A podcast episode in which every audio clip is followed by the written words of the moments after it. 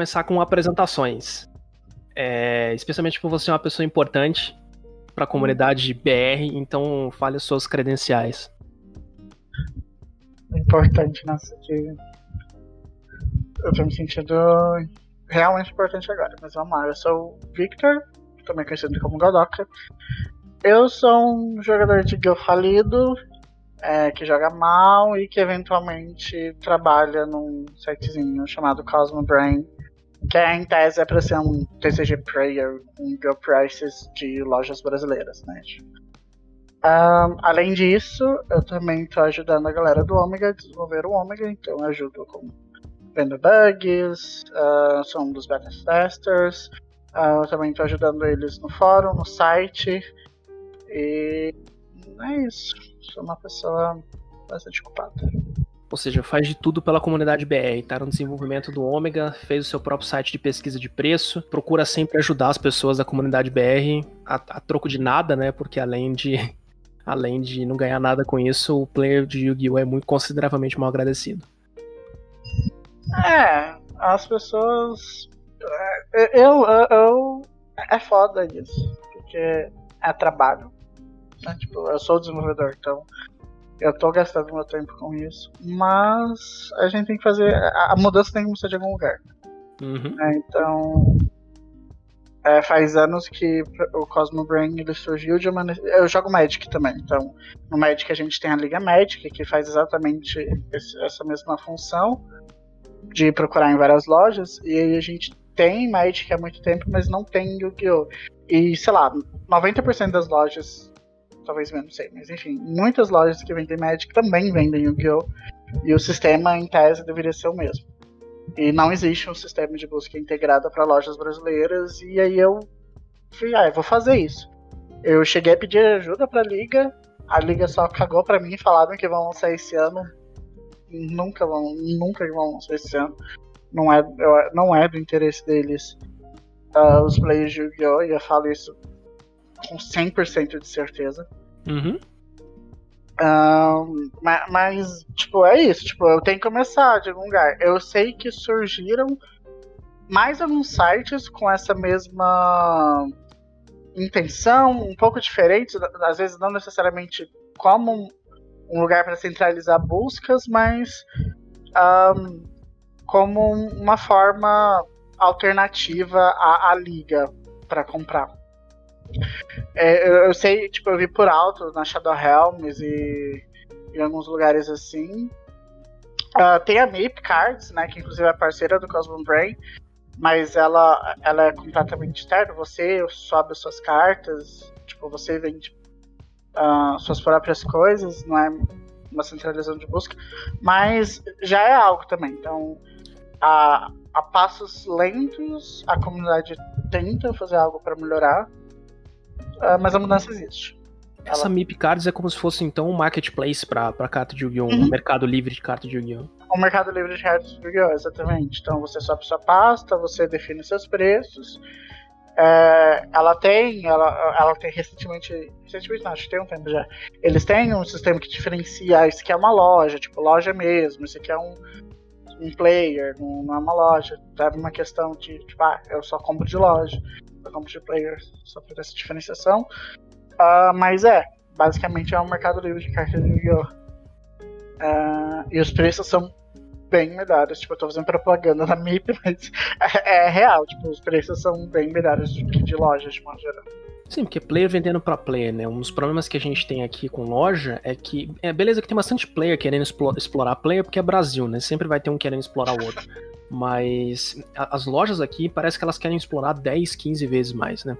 E, e se a gente for, for, for, voltar, voltar ao assunto, aliás, abranger o assunto de novo, a gente tá falando sobre o estado, ou melhor, o declínio no Yu-Gi-Oh! no Brasil, na, na, nossa opinião, pelo menos. Porque não que, que as coisas tenham sido sempre boas ou sempre ruins, né? Porque na, na verdade não é esse preto no branco desse jeito, esse 8 ou 80, mas desde que eu comecei a jogar Yu-Gi-Oh!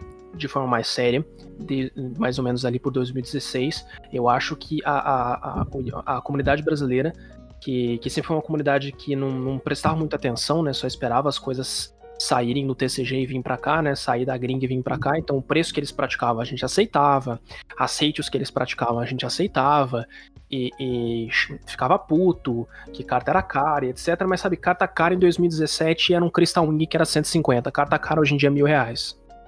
Sim, sim, é, é, é, é absurdo. Tipo, eu até ia comentar.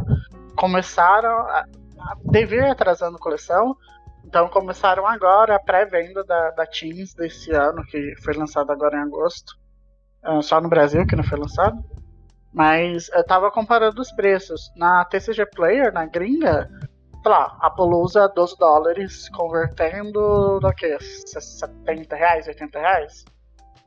Loja Bem. de pré-venda vendendo a 200, sabe? Tipo, se é dólar a 10 reais, sei lá, tipo, mais de 10 reais. Então, tipo, ah, mas é importado. Ainda que, sei lá. É, isso é. Vamos, a gente vai acabar devagando demais, mas é foda. Eu jogo Yu-Gi-Oh! Eu acho que tem brincando mais de 10 anos. É, eu lembro que o primeiro booster que eu comprei foi um Hidden Arsenal, o primeiro Hidden Arsenal. E eu acho que tinha acabado de lançar, então já faz um bom tempo que eu jogo Yu-Gi-Oh! Competitivamente eu jogo desde 2014, desde o meu primeiro campeonato foi o ICS, que teve em São Paulo. Uhum. É, eu fiz três derrotas e dropei, é bom. Como todos nós. Como todos nós. É, não, eu tava de Alien Venomenaga contra Giardia Karakuri, Infernity. Foi, se eu não me engano, foi pós-banlist Dragon Rulers. Uhum. Eu acho que já tinham, já tinham banido os Dragon Rulers.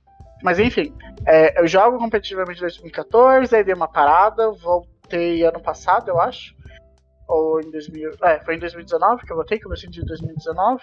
E em 2019 já tava aquela bagunça, né? Porque eu acho que eu comecei a jogar pós banimento de Summon Sorcerers. Então foi pós é, bagunça de atraso de coleção chegando uma semana e sendo banido na outra. Aquela ali foi, foi foda, viu? Acho que dos atrasos da DV foi uma das que mais atrapalhou o jogador brasileiro, foi aquela, porque foi em cima de, de torneio grande em, em São Paulo, no Rio de Janeiro. Uhum. É, é, eu, eu, pesquisei a história, porque eu lembro que eu, eu tava presente na comunidade, eu fiz parte dela, apesar de eu não ter a Summon Sorcerers na época, eu, eu, eu tava bem ativo na comunidade quando isso aconteceu, que eu, eu fiz as pesquisas. Que aí a gente, a gente tem que parar para pensar também o tempo que demora de uma carta ser anunciada até ela chegar aqui. E, e porque o Yu-Gi-Oh! tem a divisão entre TCG e OCG, tem muita gente que não conhece, tem muita gente que não sabe o que isso quer dizer a, a, Konami é, ela atrasava tanto para trazer os produtos para o Ocidente que chegou uma, uma hora em que, vez dela resolver fazer o negócio direito, ela resolveu dividir o jogo em dois. Que assim ela não precisa se preocupar em demorar para trazer as coisas aqui. Ela dividiu o entre o OCG, que é o, o, o, Oriente, que é basicamente Japão e ali Coreia do Sul, alguma coisa assim, e, e, e o restante do mundo. O problema é que ela demora para trazer as cartas do, do OCG pro TCG. As coleções às vezes são diferentes, coisa que é deck no OCG vira Buster aqui. Eu uso como exemplo o Pêndulo, Pêndulo Evolution, que é o, são, é o Buster do TCG, entre aspas, que veio os Pêndulo Magicians ali. Foi o último dos Pêndulo Magicians, saiu em 2017, se não me engano. Não OCG, ele é um deck. Eu, então, então eu tive que pagar caro para poder ter Pêndulo Magicians, sendo que eu poderia ter comprado um deck. E eu tive que tomar conta com você, ah, mas a, a raridade é maior, aqui veio tudo super, veio tudo ultra. Eu tô me fudendo pra raridade, eu quero montar o meu deck, caceta. E isso é um grande é... problema. Então, hein, pode falar. Ah, não, não. É porque você falou de realidade, você ia comentar, né? Tipo, a gente vê a diferença entre o tratamento do OCG com os jogadores que querem jogar e com os com jogadores colecionadores, né? A impressão que dá é que no TCG a Konami acha que só existe colecionador. Sabe por quê? Então, porque só existe. Raridade. Porque só existe. O, o player, o player de, de TCG o público-alvo do TCG, em sua grande maioria, são os americanos. E se você entrar num grupo americano, como por exemplo a Zodiac, que é o maior grupo de Yu-Gi-Oh! do Facebook, se não me engano, que tem mais de 70 mil membros, a maioria das pessoas lá, se você, se você reclamar de raridade reclamar de preço de carta, eles vão te chamar de pobre. Porque essa é a mentalidade do americano. Se você não tem dinheiro para pagar o um negócio, não importa quanto custe, entendeu? Você é pobre. Você não tem que estar tá jogando. E é essa mentalidade que o brasileiro gosta de copiar tudo que o americano faz, né? Então é essa mentalidade que acaba acontecendo aqui. E o brasileiro tem outro problema também, que ele é passivo. A comunidade brasileira de, de Yu-Gi-Oh! é completamente passiva. Ela aceita o que a Devir faz, ela aceita o que a Konami faz. No máximo o pessoal reclama. Ah, reclama, reclama, tá ruim, ah, tem atraso, tudo e tal. Mas se você reclamar e não fizer nada para melhorar, ou não boicotar o negócio, ou não procurar comprar carta de player de segunda mão em vez de ficar comprando produto selado, não adianta nada. Sabe, os produtos no, no, no TCG, eles prezam pela raridade, coleção e short print, o que aumenta o preço das singles. Então, é, é, é, enquanto, ah, especialmente hoje que o dólar está muito mais caro, se a gente não aprender a desvencilhar o nosso mercado do mercado americano, a gente vai estar tá pagando preço de computador, de carro, em carta, em deck. Virou palhaçada esse negócio. Por exemplo, é, é, no, você falou do, do, A gente falou do OCG, né? E eu, eu uso como dois exemplos é, Pode haver extravagância e impermanência. São exemplos não tão velhos assim, são cartas de 2018 e 2019, que quando elas saíram no OCG, na coleção de lançamento, elas saíram como Secret, e uma como Ultra e a outra como Super. Ou seja, no OCG, quem quer ser colecionador e buscar a carta com raridade maior, pode buscar, mas quem só quer ter aquela carta que é staple, só quer ter aquela carta no deck para poder jogar numa boa, consegue pegar a carta baratinha. Ou seja, no dia em que lançou a carta, no lançamento dela no OCG, a carta é 10 conto, 10, 20 contos, se a gente for traduzir do iene para cá. Quando lançou no TCG, a carta saiu só como Secret Super Short Print, as duas, né? Só Super Short Print de coleção, você paga 200, 300 dólares. Aí, conforme for lançando reprint, elas baixam para 50, 60 dólares. Mas ainda assim, se você for comparar isso com o real, mesmo o real de dois anos atrás, o, real, o dólar a 4 reais e tal, ainda é, os 50 dólares ainda era 200 reais. Em, perma em permanência ainda pode usar o argumento que ah, é, é, é hand trap, é carta que atrapalha, então ela tem que ter um, um preço maior de entrada para não aparecer na localzinha do cara que tá jogando o crawler dela lá. Beleza. Mas e pode haver extravagance? Pode haver extravagance, são pouquíssimos decks que rodam. E, e, outra, recentemente, não tem nem seis meses, a Konami tirou da gente é, é Card of the Mice e Into the Void, que as duas estavam a 3, agora estão a 1. Então, decks for fun que utilizavam essas cartas estão sem espaço para a carta de, de draw agora. Então, por que, que você não coloca essa outra carta, que é uma carta extremamente de nicho e que muitos desses decks vão se aproveitar dela? É, isso mostra como a Konami é, eu não sei no, no OCG, porque eu não entendo tanto do meta do OCG. Eu sei que é um pouco mais controle e tal, mas eu não sei exatamente. Mas uma coisa que. Meta OCG é putaria. Sei, é, não, tem de tudo lá. Mas no. Mas como a Konami no TCG encara a Banist quase. Não vou falar 100%, mas muito. Ela encara muito como uma forma de. É, sei lá, ela encara muito de forma é, eu falei econômica, mas não é econômica a palavra. Agradar player chorão. Não, não, não só isso. Ela encara a Banish não como simplesmente uma ferramenta de equilíbrio de jogo. É, ela encara isso para fomentar o mercado. Então, você tem decks que eles não estavam fortes, quer dizer, eles estavam fortes, eram meta e tal, mas eles não necessariamente mereciam um hit, ou o hit não merecia ser aquele específico. Eu acho que a Into the Void e a Demise eram um exemplo. O Electromite foi isso. Tudo bem que a Konami odeia pêndulo, mas Endymion não tava. não era tier 0. Endymion não merecia o hit que mereceu. Porque Endymion morreu. Tier 1, morreu, morreu. Era um Tirou ela, morreu, morreu. Não só Endymion, como o pêndulo inteiro foi pro saco. Sim, sim. E aí, eles não queriam mais esse deck no meta. É, é simples. E aí, vamos, literalmente, matar o deck. O que aconteceu na lista de janeiro... Deck, o que aconteceu na lista de janeiro foi que eles irritaram tudo para resetar o formato para vender carta nova. Uhum. É... Ah, não, não, mas é exatamente isso. Então, só que eles não pensam ou não ligam nas consequências disso, né? Então, é... você, você citou Into the Void cartas demais que eram usadas em decks rogues ou decks dão meta e a coisa tá cagando. Tipo, foda-se se você usava. É, a Into the Void tava cara, pelo menos, mas a carta Divines era, sei lá, não chegava a 10 reais, eu acho. Tipo, não era uma carta necessariamente cara. Porque tinha sido reprintada recentemente também, né? Que é outro problema que a Konami do TCG tem, que é reprintar a carta e limitar a carta em seguida. Se a gente for falar de lista, nessa mesma lista aí, tomou, tomou lista Pancatropes e Red Boot, que tinham acabado de tomar reprint na Duel Devastator, não tinha nem seis meses. Sim, então sim. eles reprintam carta, é, a carta é cara durante um bom tempo, porque é meta, ou então porque é carta raridade alta, carta que todo mundo quer usar, e aí eles reprintam a carta e eles limitam o ban e a carta logo em seguida. Por exemplo, reprintaram é, é, Destrudo várias vezes ao longo do ano de 2019 para tomar lista em março, em abril agora, como tomou. Então, ah, mas é a carta que precisa tomar porque ela faz um combo muito fácil. Beleza, mas é aquela coisa, você vai ficar reprintando a carta logo em seguida antes dela tomar lista? Eles fazem isso para tirar dinheiro. E, e, por que, que eles fazem isso? Porque o player do TCG tá cagando. Você viu o tanto que a lata desse ano vendeu. E a lata desse ano nem promo tem. Sim, é, é, é, ainda é, é foda, porque a, a política de reprints melhorou muito nos últimos anos. Sim, Isso só que a de banimento piorou. Só que, é, então, aí. É, é, primeiro eu sou contra a banimento, da forma como ela é construída. É, e aqui é onde eu acho que eu vou começar a primeira polêmica, não que isso já tenha sido polêmica o suficiente. Pode meter polêmica a... à vontade. Dual Links é um assunto, é um assunto sinuoso. Mas não falando do Speed Duel. São meio malucos, hein? É, não falando do Speed Duel em si, mas falando do Dual Links e como ele foi construído. A Konami tá usando a experiência dela no TCG para fazer do Dual Links algo muito bom. Porque o que acontece? A banlist do Dual Links ela não é grande. E ela segue uma política diferente. Tipo, carta semi-limitada, né? Que você pode duas de cada. Você pode duas semi-limitadas. Ou seja, não é duas Tour Guide e dois Malicious. É uma Tour Guide e uma Malicious. Ou dois de um, dois de outro, dando um exemplo. Hum. É, e aí tem a carta limitada a três.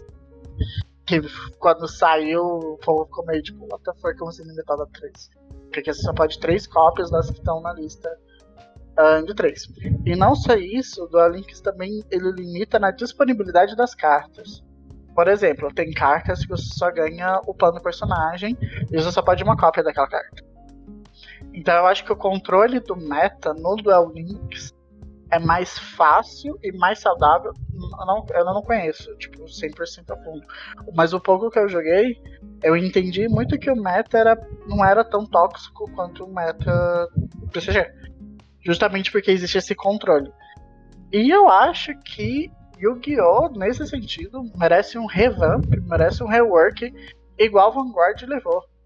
Eu lembro que o pessoal que jogava Vanguard falou: existe Vanguard até esse ponto e o jogo virou outro. Tipo, literalmente a empresa que cuida de Vanguard refez o jogo. Eu acho que o Yu-Gi-Oh! tá quase nesse ponto. E se tá quase nesse ponto é porque a Konami tá fazendo cagada. Ela vem fazendo cagada há muito tempo já. Eu acho que é, a Konami ela, ela, de tempos em tempos, né, quando lança um novo anime, quando eles querem introduzir mecânica nova, eles sempre aumentam o nível de complexidade do jogo. Só que, na, na minha opinião, até Exceed dava para você entender mais ou menos o que as cartas faziam. E olha que eu sou jogador de pêndulo, eu vou falar mal de pêndulo agora. É, o problema foi que é, pêndulo foi uma mecânica muito diferente que introduziu regra muito nova. Você criando as zonas de pêndulo, você. É, é as zonas de pêndulo em si não são tão confusas. O problema é fazer carta ir para o topo do extra deck virado para cima. A carta não pode ir para o cemitério. Isso introduziu uma complexidade nas interações muito grande. E isso fez com que pessoas odiassem Pêndulo desde então. Então, o ódio que o player de TCG tem por Pêndulo hoje em dia é por conta disso. Por conta de que não era só uma. Eu não estava jogando nessa época, então eu só posso supor. Na época que eu, que eu comecei a jogar, o Pêndulo estava no finalzinho já, a Link entrou logo em seguida. É, é, então, é, eu joguei com pêndulo full power, entre aspas, mas durante poucos meses. E nessa época, já tinha tantos decks bons, já tinham tantas coisas diferentes que podiam bater em pêndulo, que pêndulo nem era o meta da época, né? O meta da época era Spiral. Aliás, o meta da época era Zodiac, né? Spiral virou meta quando saiu o link de, de, de Spiral. Mas então, então, o meta de quando eu entrei, que era a época pêndulo, final da época pêndulo, era um deck Exceed. Então, mostrando que a, a, empresa pode regular essas coisas da forma como ela quiser. É só ela é, regulando banish, como nesse caso você falou, tendo uma banish mais esperta, ou tendo métodos de banish mais espertos, como ela está fazendo no, no Duel Links. É, e, e, também regulando os lançamentos para você tentar deixar o, o, o, metagame mais diversificado possível. A gente teve metagames diversificados. Eu acho que ano passado a gente teve um metagame bastante diversificado em alguns pontos.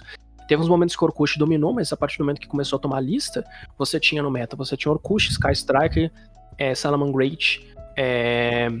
que mais? Tinha mais coisa. Ah, teve Luna Knight levando torneio ano passado, teve Gremajo levando torneio ano passado.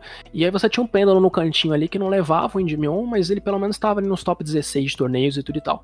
E aí, é, é, na minha opinião, 2019 foi um dos anos mais diversos de Yu-Gi-Oh! nos últimos anos. E um dos anos com os, maiores, com os melhores produtos nos últimos anos. O melhor produto que a Konami já lançou na minha vida chama-se Duel Devastator de sim, com certeza. Porque a, a, gente, o pessoal tava tão cansado de produto que um short print aqui para lá, eles lançaram um produto que é reprint só de carta boa, com raríssimas exceções ali, como por exemplo Catastro, não sei para que botar o Catastro naquela desgraça, mas enfim, tava lá. Reprint de todas as Hand Trap Sisters, reprint de Sariuja, reprint de Lancia, reprint de só carta do meta, só carta de side, para todo mundo poder jogar o jogo competitivo na sua própria loja e sem buster, tudo com promo. Quando anunciaram aquele produto, eu achei que era fake. Porque eu falei, a Konami não vai fazer isso. Porque a Konami no TCG é filha da puta, no OCG que ela é uma mãe, entendeu? Ela não vai trazer isso pro TCG. Mas ela uhum. trouxe e foi um produto muito bom. E, e, ano passado também, a gente teve as melhores promos de lata de todos os tempos, que é Nibiru e Dark Rune No More. E aí você. E elas não estavam. Tipo assim, elas estavam na época. A Dark More tava 30 e a Nibiru 50. Não, não é um preço né? Então, não são preços, sei lá, não vou falar que é barato, sabe? Tipo, 50 reais é tipo um décimo. Sim, mas comparado pra força delas, estava muito barato, porque são porque cartas é... extremamente necessárias. Você compra três e usa em todos os decks, né? Então, tipo assim, comparando custo-benefício. É, e eram, eram cartas muito boas. A, a Team desse ano não tá horrível, poderia estar pior. Só que não tem problema, tá... é o problema não tem promo, mas ela tá trazendo muito reprint que era necessário. A Macarena, a, a reprint de Apollousa, reprint de Savage, reprint de Heva Max, são cartas extremamente úteis, só que isso me dá um medo. Justamente por conta da política reprint ban. Então, eu tô dessa da lista de reprints. É, Dragon não vai levar lista. Dragon definitivamente não vai levar lista. É, o verde é possível que leve. Eu acho que quem vai levar a lista é Red Eyes Fusions, porque a Konami não, não, não sabe fazer lista. Eu preciso vender eu as minhas então. É, mas são, são cartas que são muito. Mas, mas eu acho que nada do Dragão vai levar a lista agora. Talvez no começo do ano que vem. Eu acho que. Deixar o povo jogar um pouquinho, pelo menos. É, exatamente. Tipo, a Lata começou em 26 e o Dragão é uma carta muito hypada. Então, lançou agora dia 27 de agosto, eu acho. Foi finalzinho uhum. de agosto. Então, se a, se a Banist for sair agora em setembro, não vai ter dragão, nem nada de dragão. Eu acredito. Eu posso estar errado. Eu espero que seja errado porque eu dei essa carta. Mas eu acho que da lista. Ah, o Kaiju de... tira essa desgraça, o pessoal hypa ela demais. Uh, da lista de reprints, eu acho que. Eu acho que Dark War vai pro, pra vender Forbidden Droplet.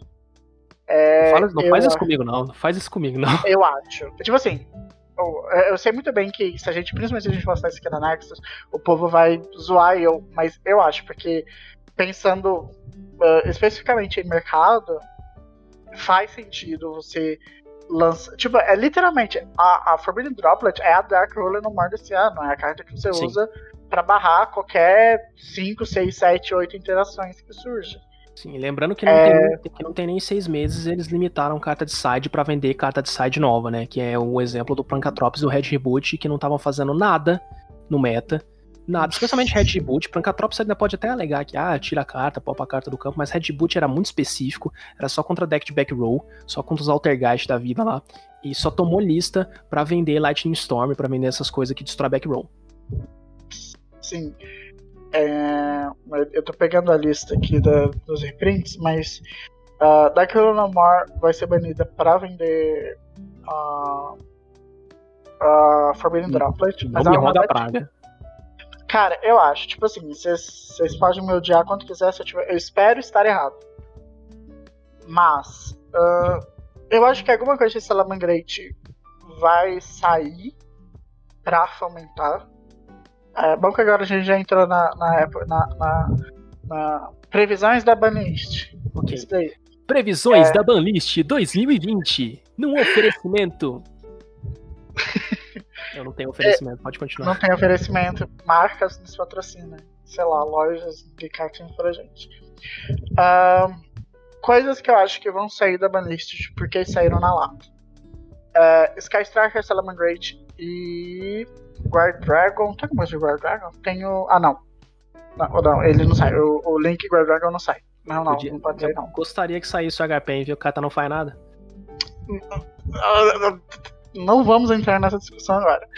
Hand trap, hand trap, o, deck toma hand trap em todos Ai, os mas pontos se você dele. for pensar em equilíbrio de carta por conta de carta que pode barrar ela, aí é fácil demais. O problema é a carta no vácuo.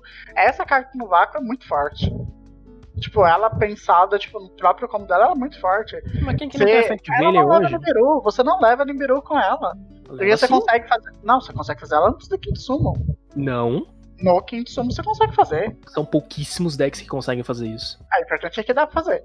Eu joguei, eu joguei com HP em, em três como- então, configurações diferentes. Eu joguei com HP em, em pêndulo, eu joguei, aliás, em dois pêndulos diferentes. Pêndulo Magista e Endymion, que funciona de forma completamente diferente o combo. E eu joguei Crusade e Guard Dragon também. Nenhum dos dois você consegue fazer antes dos cinco monstros. É um combo pesadíssimo. Deixa eu ver aqui, ó. Ah, eu acho que o, que o que saiu de.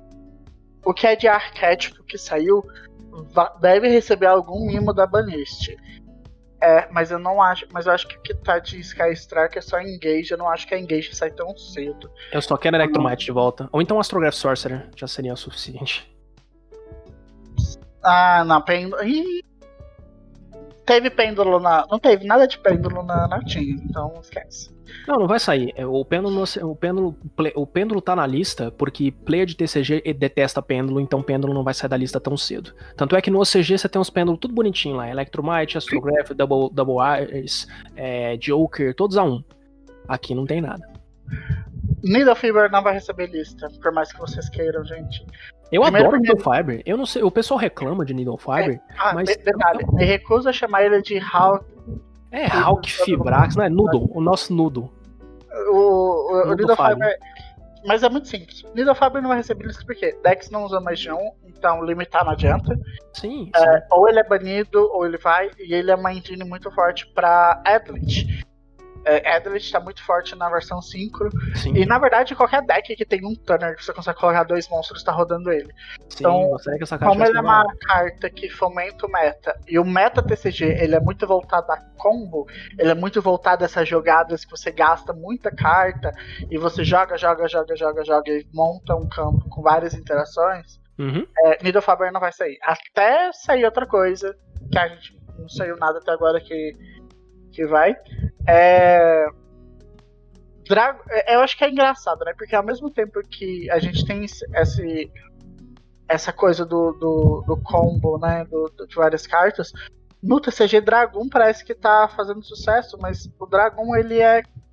Como você usa ele converte Anaconda, não dá pra você fazer isso num deck que usa muito recurso. Sim, o dele é hype porque é carta velha. Carta de viúva. É, é- é quando juntou a viúva com o competitivo, entendeu? É é o dragão. Porque ele é uma carta fortíssima, ele é uma carta fortíssima, mas você bota um Kaiju ali e acabou. O problema é vir Kaiju na Não, concordo, concordo, mas existem várias formas de você tirar ele. Você pode tirar ele com Dark Rune No More, entendeu? Forbidden É, Droplet da vida. forçar, você força a impermanência nele, então você força o negate da impermanência Sim, sim. pegaria. E outra, ele, ele é o quê? Um negate só? Sim, e normalmente o deck que faz dragão não, não monta, não monta campo com muitas interações. Normalmente a interação é, sei lá, no máximo um Savage e ele. Sim. máximo. Então são decks que. Eu acho que ele principalmente vai ser em deck de Going Second, porque ele é muito forte e. Você consegue destruir carta no campo. Consegue dar uns pop, não sei. É, Só que, ainda assim, eu acho que se a pessoa vai tentar, tentar rodar um deck de Going Second, né, então o ATK, por exemplo, em 2020, e não tá rodando Cyber Dragon, tá jogando errado. Cyber não. Cyber Dragon é o deck de OTK. Justo, mas. Ainda, mais, ainda mais com. tá perdido, né? Tá, tá, tá um Sim, subindo. não, então, tá perdido, porque o meta sofreu um shift completamente. Hoje em dia você quer começar na maioria dos decks, a não ser uns Greymajo da vida, mas mesmo esses decks são fringes. Flufal. São Oh, fringes. eu- Flufal tá é, forte, e Flufal Sim, é, é a, a- a menina de os olhos de ouro do Pedro, né? Ele continua forçando o Flufal pra tudo quanto é lado. Com razão, porque Flufal não tá ruim, mas, mas sinceramente, mano, pra- na minha opinião, o deck mais consistente, porque Flufal precisa combar bastante pra chegar nos bichos, né? O deck mais consistente de OTK, na minha Não. opinião. Flufal recebeu suportes, a baleia lá. Não, eu tô ligado, eu tô ligado. O, Mas deck tá, o deck tá forte, o deck tá fazendo fusão no turno do oponente. não, o deck tá forte, eu não vou dizer que tá fraco. carta aí no turno do oponente. Eu, eu, não vou dizer que tá fraco, mas ele é um deck muito forte, ele é um deck comba muito fácil, com, uhum. especialmente com suportes novos. Eu só acho que ele precisa combar muito para poder chegar no, numa coisa que o é, Cyber Dragon é, bota uma fusão em campo. Ou oh, o Rampage é uma das cartas mais roubadas do mundo. O bicho entra em campo, e geralmente ele entra em campo com uma spell de fusão retardada que dobra o ataque dele, ou então que funde do, do cemitério uhum. e caralho. E, e, ele popa do, ele popa teu back roll e te ataca três uhum. vezes. Uma carta só. É imbecil demais. É imbecil demais. Não que seja muito forte, porque você vê, você não tá vendo o Cyber Dragon no meta, porque a gente tá no meta mais controle agora, né? Com, com Elite, com a Emancipator. A gente tá no decks como muito, mas termina numas, nos campos mais de controle. E, e 325 hand traps que o jogo tem hoje, então parar uns combos assim é muito mais fácil. Eu só, eu só acho que, especialmente é, é num jogo que tem tanta interrupção, quanto. É, eu gosto de jogar com deck de combo, mas quanto menor você puder fazer o seu combo, melhor. Porque aí, se você tomar interrupção, você pode fazer de novo, ou então você pode colocar coisas em campo antes de tomar um Nibiru, por exemplo. Por uhum. exemplo, Salaman Great é um dos motivos pelos quais o Salaman Great caiu bastante em uso depois do lançamento do Nibiru foi Nibiru. Porque o, o, você joga Nibiru no, no, no Salaman Great, Salaman Great sente e chora. Beleza que no próximo turno ele vai combar de novo, mas no, no Yu-Gi-Oh! de 2019 2020 você tem realmente um turno inteiro de espaço para poder combar seu oponente da UTK? Sim, sim, um turno. É, é, é, isso, que é isso que é foda é no, no meta TCG específico, né? Se um turno decide. O, o primeiro e o segundo turno são os turnos mais importantes. Sim. Então, se você não consegue fazer nada no seu primeiro turno, na sua primeira jogada, você provavelmente não, não consegue se recuperar. São muito poucos os decks. Eu acho que Alter talvez seja exceção disso. Alter é um deck que normal soma, às vezes nem normal soma, é seta assim que passa. Sim, mas só por quê? Porque a Konami tirou praticamente tudo de Altergast da lista e limitou as cartas que poderiam bater nele, que no caso é Red Boot, que era o melhor side contra ele, né? Então a Konami tá forçando o Altergast fortemente. Uhum. Ah, que mais nós temos? Ah, lembrei. Coisas que podem ser banidas. A Selene, a Linkindinha. Eu acho que ela é banida.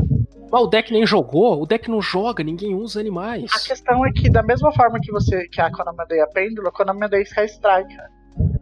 E Sky Striker tá naquele de. naquela de você coloca Wheeler e a, a, a Rayane lá, uhum. faz Needle, Needle traz Wheeler de novo, faz a faz a Selena, Selena traz Healer de novo. Bane mais carta do Sky, gente. Vai banir carta no deck que já tá morto por conta de, de Sky Striker, vai tomar no cu. Foi que nem quando eles começaram a banir, foi que nem quando baniram A.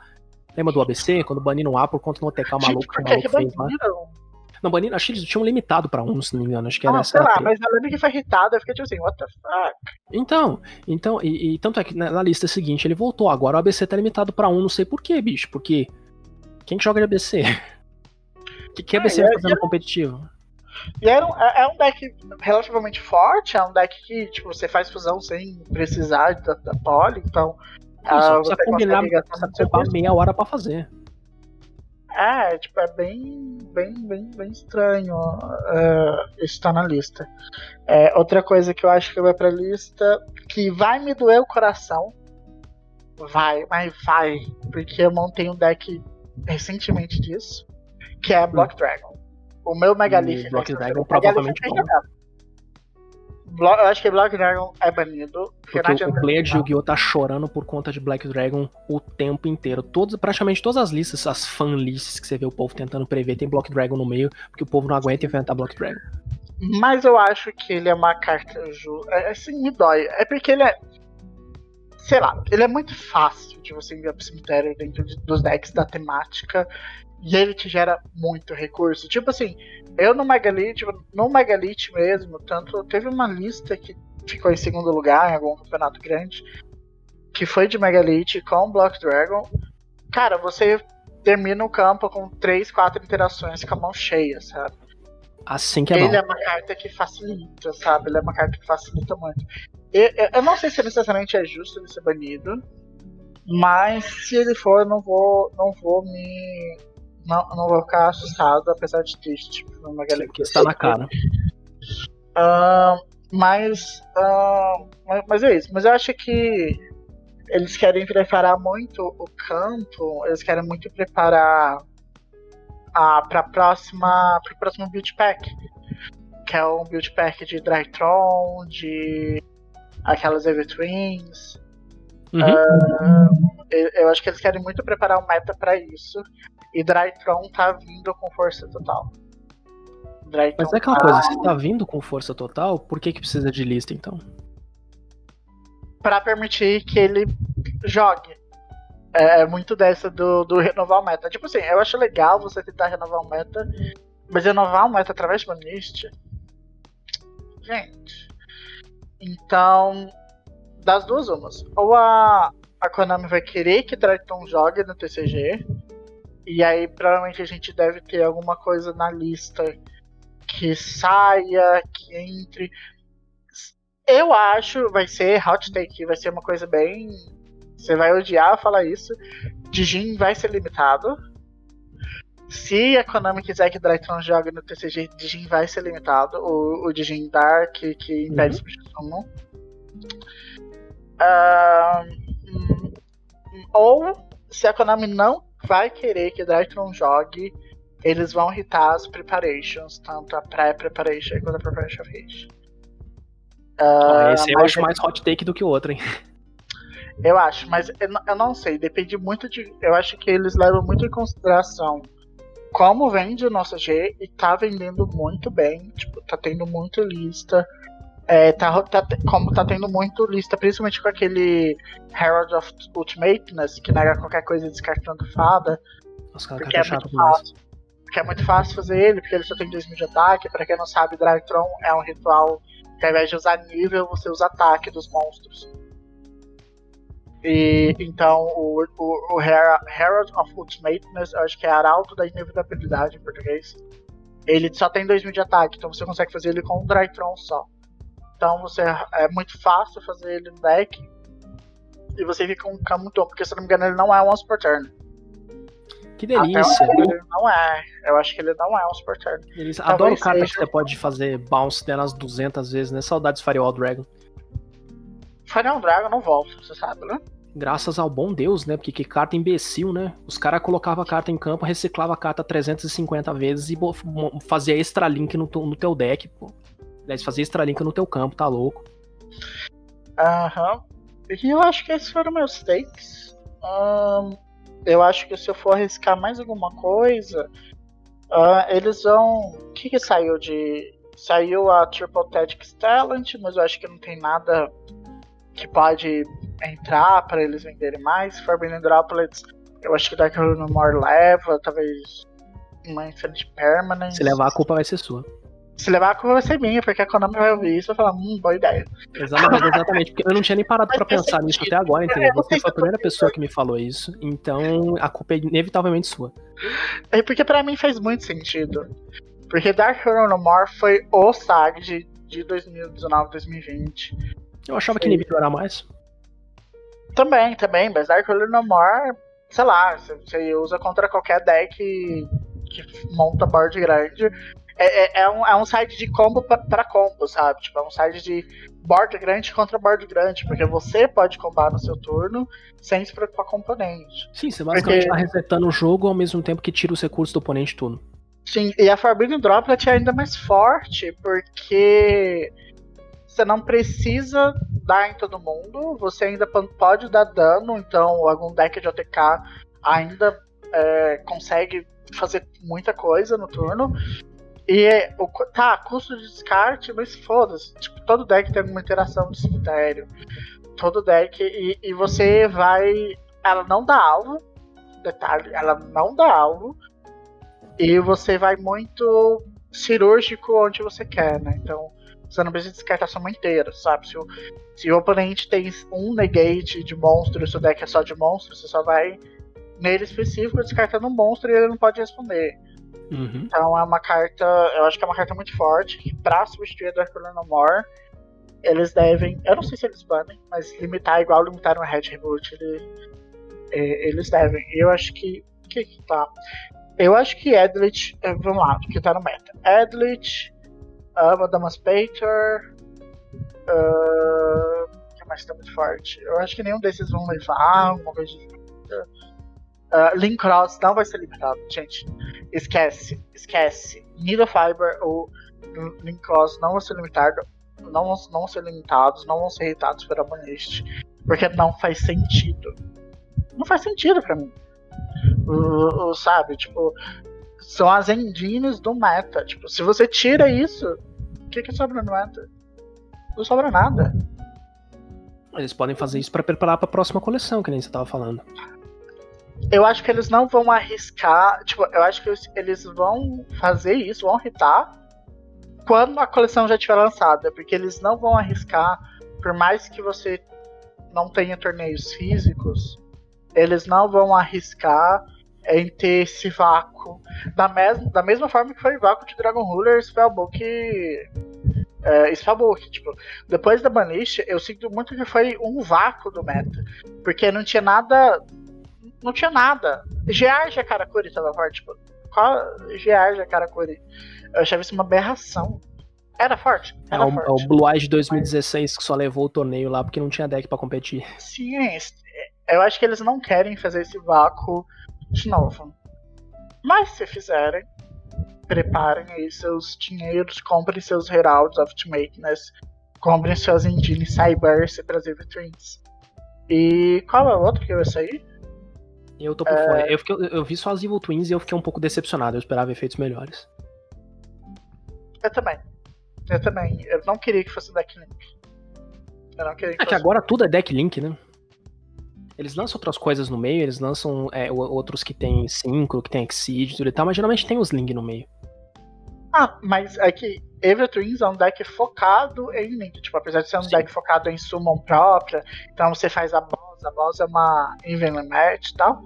Uhum. Mas é um deck de Link. Tipo, você não coloca mais nada. Acho que no máximo coloca um Bagulska, um o número 64. Sim, é um deck bem frágilzinho. E ele não faz muita coisa pro quão frágil ele é. Uhum. Ah, o que mais que vai sair? Deixa eu dar uma procurada aqui. Mas, mas é isso. Manda seus takes aí.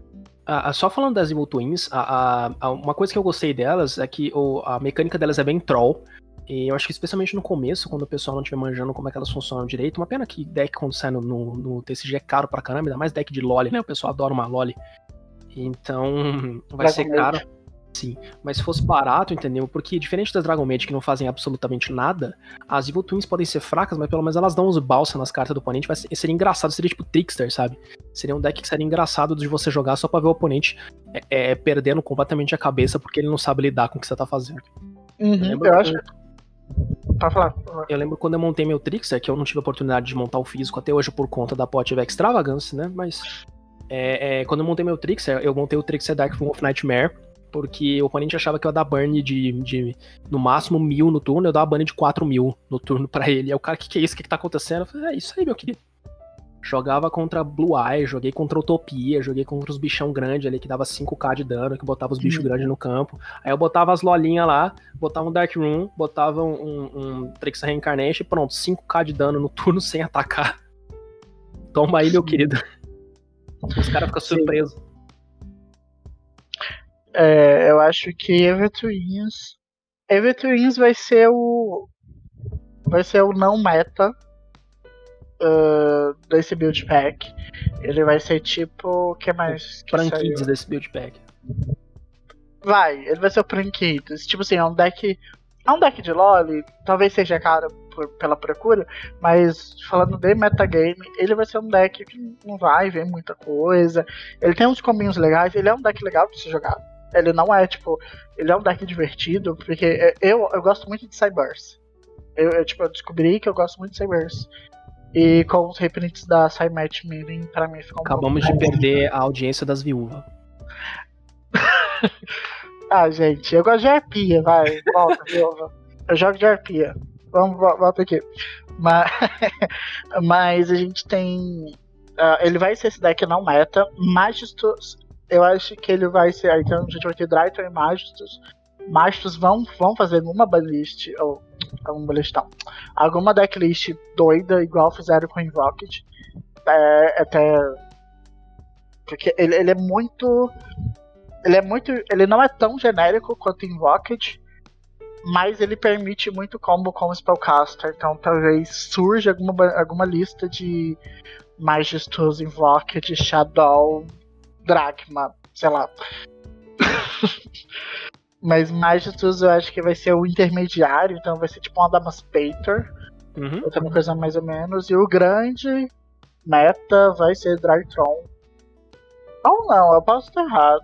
Porque ritual é difícil ritual. Ser meta, né?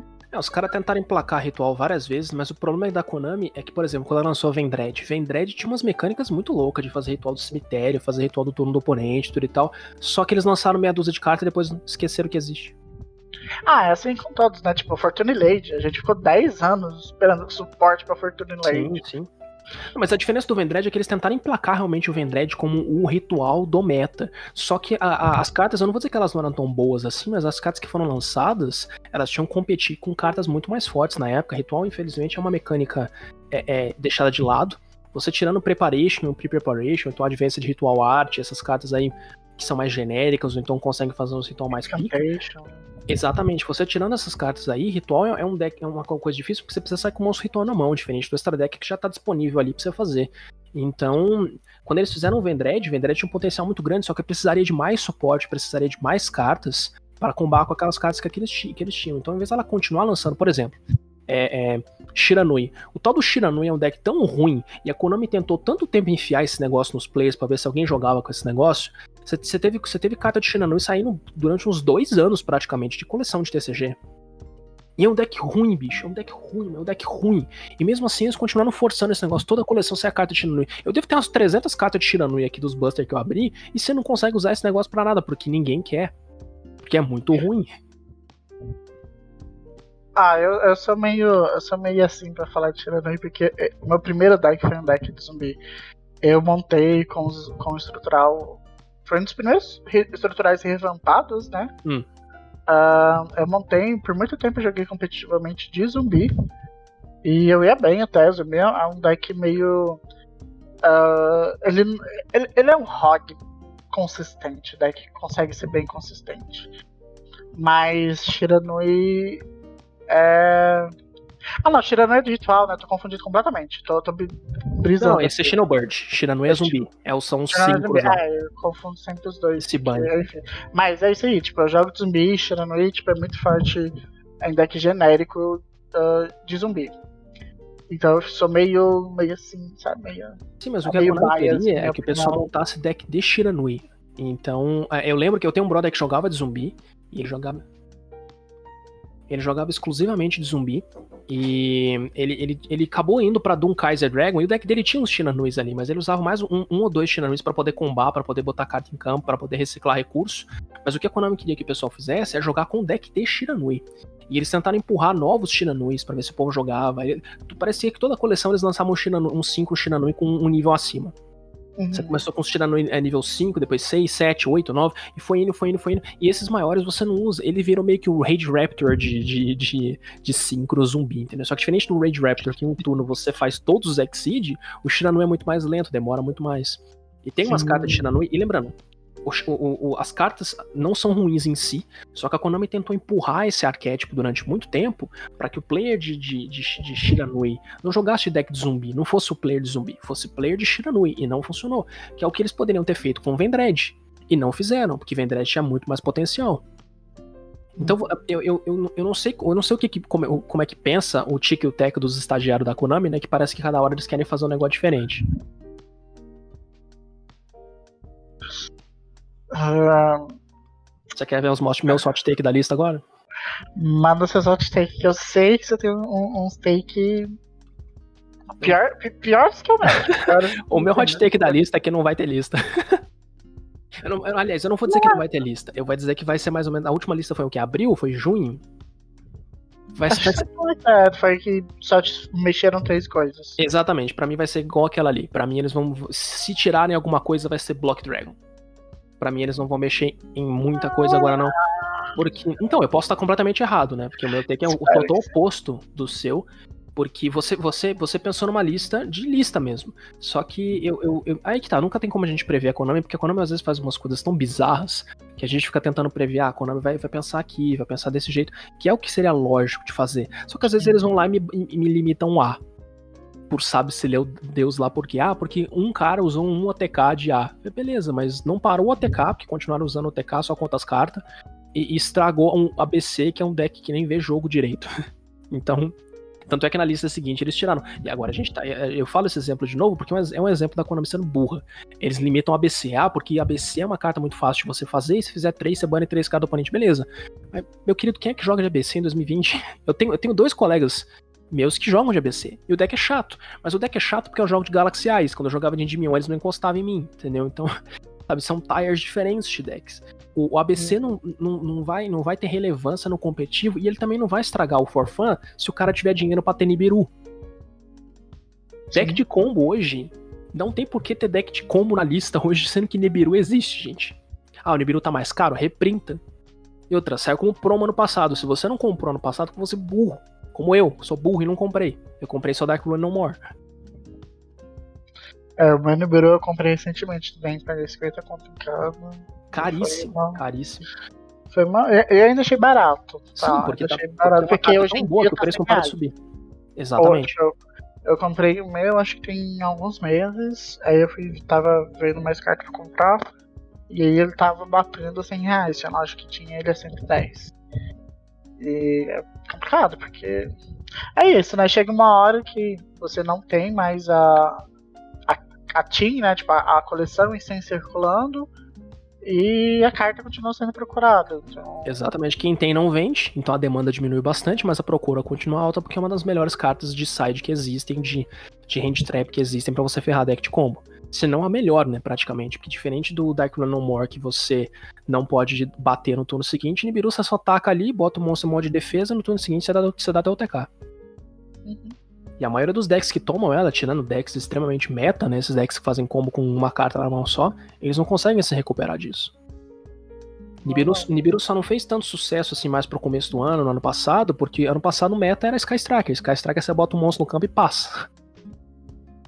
Aquele sim, deck sim, maldito. Era Sky, Alter também tava forte. Não era tão como Oriented, assim. Hoje em dia a gente. Eu acho que é, Eldritch também é meio assim, eu acho que Eldritch tem algumas listas que são mais focadas em controle, mas eu acho que de modo geral o que está dominando no meta são cartas, são decks que fazem mais de 5 summons. E são, são cartas que fazem. Sim, o Nibiru tá muito forte. Vai, vai me pensar outro, outro hot take. Será que Nibiru leva lista? Eu acho muito pouco provável. Porque não, não tem carta que substitui Nibiru, diferente de Forbidden Droplet tendo um, um, um efeito que, que é parecido com o Deck Run No More, né? E Nibiru existe, tanto é que ele foi promo do TCG. Ele, ele, ele foi criado em resposta à reclamação do player de TCG que quem começava ganha, ganhava. De, quem, de que deck de combo tinha se tornado uma coisa tão exorbitante, especialmente efeito de monstro, tinha se tornado uma coisa tão exorbitante que não só Nibiru, como o Deck Run No More, os dois foram criados para tentar parar essa essa esse, essa tendência do Yu-Gi-Oh! Né, nos últimos anos. Aliás, nos últimos anos, né, desde o começo da década, de, de focar em efeito de monstro, não em back row. E especialmente na era Link, que o pessoal reclama do Power Creep da era de Pêndulo, mas o Power Creep da era Link foi muito pior. Você começou para uma coisa que antigamente eram um ou dois decks que tinham combo de uma carta, deck Link com Link Climb, com Link com Link 1, você começou a ver é, deck de, de combo de uma carta toda semana. Sabe, Sky Striker, os caras passaram dois anos tomando hit nessa porcaria e o deck continua meta. Sim, e, e, mesmo quando não vira meta, continua consistente, continua Exatamente, forte. exatamente. Quem comprou... Eu devia ter comprado essa porcaria quando saiu, porque eu esperava que ia, que ia ser que nem Golk, sabe? Que ia tomar meia dúzia de hit ali ia morrer. Mas não, Sky Striker durou dois anos. E continua durando. Quem comprou Sky Striker recuperou o dinheiro completamente, porque deve ter enchido, enchido o cu de prêmio ganhando o torneio aqui e ali. Uhum e, e, e o deck continua forte, mesmo tomando lista dois anos, porque é combo de uma carta. Como de uma carta. Antigamente, como de uma carta, por exemplo, o Zodiac, você limitou o, o, a Trident e o Broad Bull, você acabou com o Zodiac. Sim.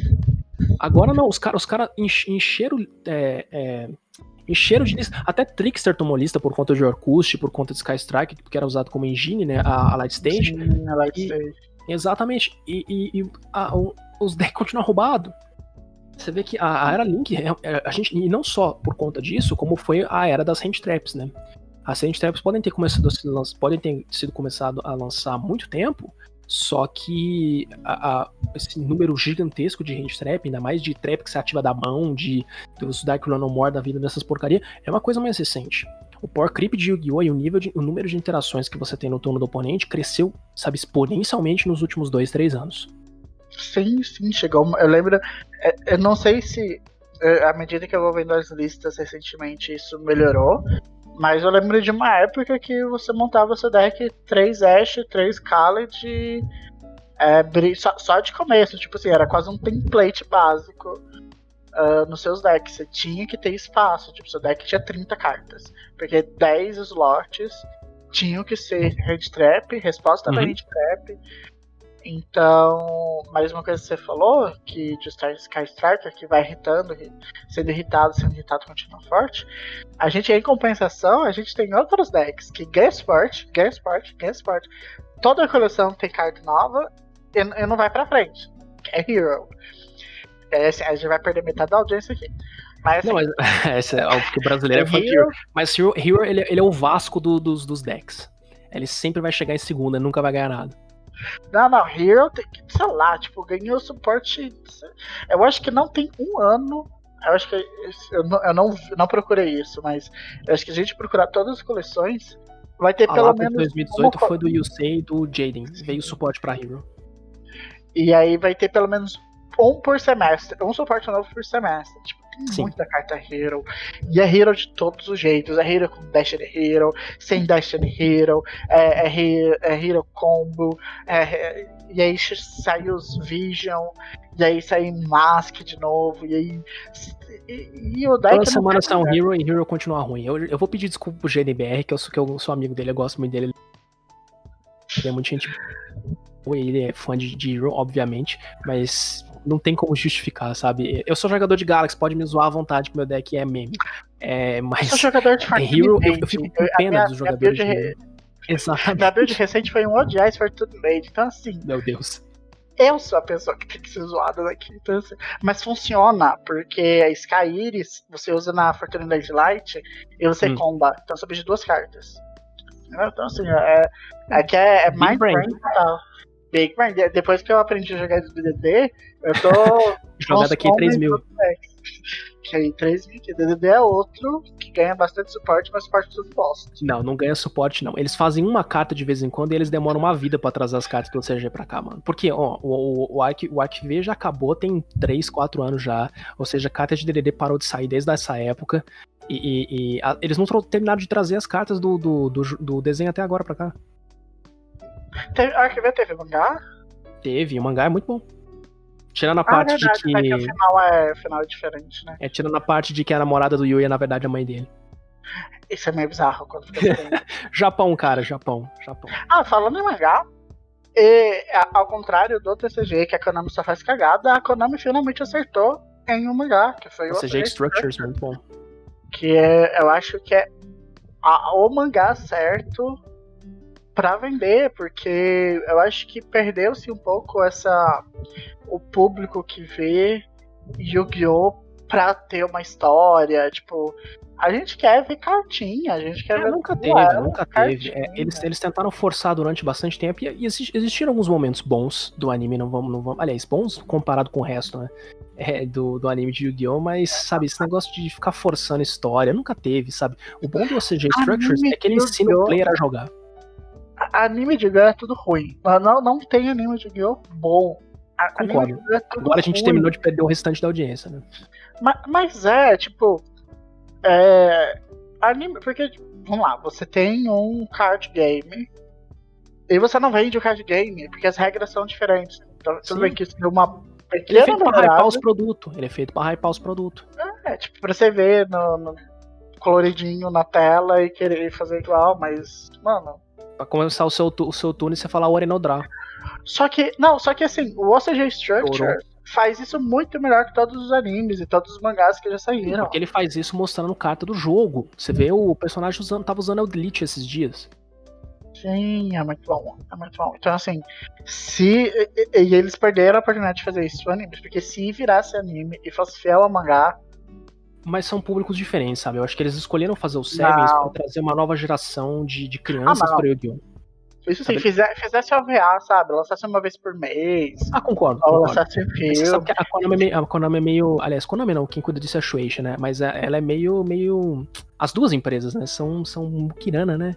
Eles não gostam de investir dinheiro nessas coisas. Ah, é verdade, né? A Konami é vencedora de. é vendedora de. como chama? Patinco. De patinco. Vendedora de patinco. Você viu que eles fizeram é, é, patinco de Silent Hill, de Contra, de. de, de fizeram uns, uns. Não, mas eles fizeram uns rentaisão lá no meio também. Que é pra, pra a, a, agregar o público. E depois tem um vídeo do canal Fazendo Nerdice que ele explica muito como a Konami chegou no mercado de pachincos. Depois a gente eu deixo no link que a gente for postar. Dá dinheiro. Mas uh, que dá dinheiro e eu vi muita semelhança entre card game e pachinko.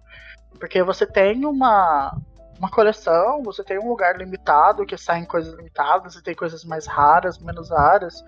E aquela, a, aquelas singles não são vendíveis, mas pessoas vendem e pessoas hypam. Sim, o Yu-Gi-Oh! é então, basicamente é um, um patinho gigante. Sim. Yu-Gi-Oh! é um patinho gigante e, e, e não só não só o jogo de cartas se assemelha com, com gambling no geral, mas a, a Konami, especialmente, no, e, curiosamente, no TCG, ela leva o jogo mais como um patincão gigante, né? Porque é, você tem que arriscar abrir uma lata inteira, abrir uma caixa inteira de Buster para ver se sai com a carta que você quer, né? Mesmo a carta sendo Ultra. O que me emputece gigantescamente. Mas uma outra coisa que eu queria falar é o fato de que a, a empresa parece que ela, ela percebeu que isso ganha dinheiro, ela, especialmente no público ocidental, ela percebeu que o público ocidental se importa bastante com a raridade das cartas, né? E, e não liga da carta ser short print. Tanto é que a lata desse ano, desse ano é uma das latas mais vendidas de todas. O pessoal tá comprando a torta e direito a lata. E ah, ela vem com bastante carta boa, sim, só que ela vem com muito mais carta ruim. O povo sabe que é muito mais fácil comprar singles, só que eles querem o chase, né? Eles querem correr atrás da, da, da, carta cara. E aí tem gente que compra uma lata só e saca as cartas que quer. Beleza, mas a maioria das pessoas vai comprar um monte de lata e não vai vir com nada que quer. A, a Maximum Gold que vai sair agora também é um exemplo disso. Tipo, é só mais raridade. É, na, na lata a gente teve o Witchcraft sendo reprintado de novo e acabou de ter reprint também. Uhum. Então, é bem, é, é bem isso. E assim, quando você pensa em um ambiente competitivo, quando você pensa em campeonato, em torneio, e a gente não pensa somente em locais. A gente pensa nos torneios grandes. E quando você fala de jogador competitivo, de, de jogador que vai para torneio grande para vencer, não existe raridade. Não, não, não existe. Porque aquele jogador tem que ter a melhor carta, ele tem que ter a melhor build. Eu comparo isso muito com, com Magic mesmo. Magic tem um sistema de raridades que é um pouco menos merda do que do que Yu-Gi-Oh! As cartas mais recentes, óbvio que Magic tem carta de milhares, centenas de milhares de dólares. Mas de coleções recentes, as cartas não são tão caras. É, tipo, a mais cara é 150 reais. O que comparado com Yu-Gi-Oh! é pichincha. Uhum. E em Magic, uma coisa que comparei participando de campeonatos é que não existe raridade, a raridade não é um empecilho. Então, o, o, o, o booster. Tanto que a Wizards trocou o nome do booster, tipo, pra, pra Draft Booster. Então é somente pra gente que joga selado, que é um, um formato. Que é o formato dos pré-releases, dos sneak peeks de Yu-Gi-Oh! também que é aquele formato que você abre uma quantidade de boosters e monta o deck com que você abriu. Sim, aí fica uma é... bosta, né? Porque nunca comba nada com nada. Ah, então, porque a ideia do draft. É, é, é porque isso é uma coisa que não existe em Yu-Gi-Oh! Tipo, não existe Sim. essa cultura do montar deck na hora, que em Magic é muito forte. Então, os produtos selados, eles são focados para esse público. E aí o público que joga competitivo, foda-se se a carta é rara, super rara, eu quero ter a carta. Então eu acho que isso é uma coisa que falta no Yu-Gi-Oh! Essa diferenciação, tipo, não existe público para selado. Muda a forma como vocês constroem o selado. Enquanto isso o TCG tá tirando raridade. Tiraram a hair. Sabe? Tiraram, tipo, deixaram só raridades altas e comum para ter menos cartas de raridades circulando para o mercado secundário encarecer, para as pessoas comprarem mais selados. E para mim não faz sentido um player comum pegar selado. Não faz sentido, porque selado você pega e joga o selado. Você não. Sim. Ou então você pega para colecionar.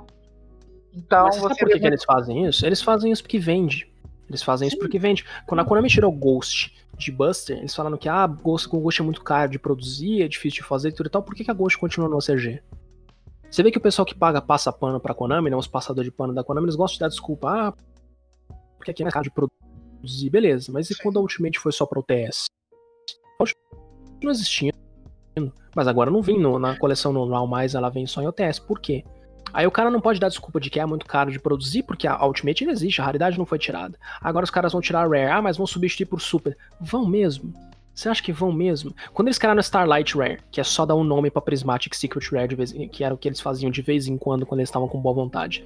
A Prismatic Secret Rare, ela não entrou é, é, é, com, com. Ela entrou acima da Secret, né? Mas ela não entrou com mais números. Ela pegou cartas que seriam Secret e fez com que elas virassem Starlight Prismatic Secret, ou seja, diminuiu o número de Secrets.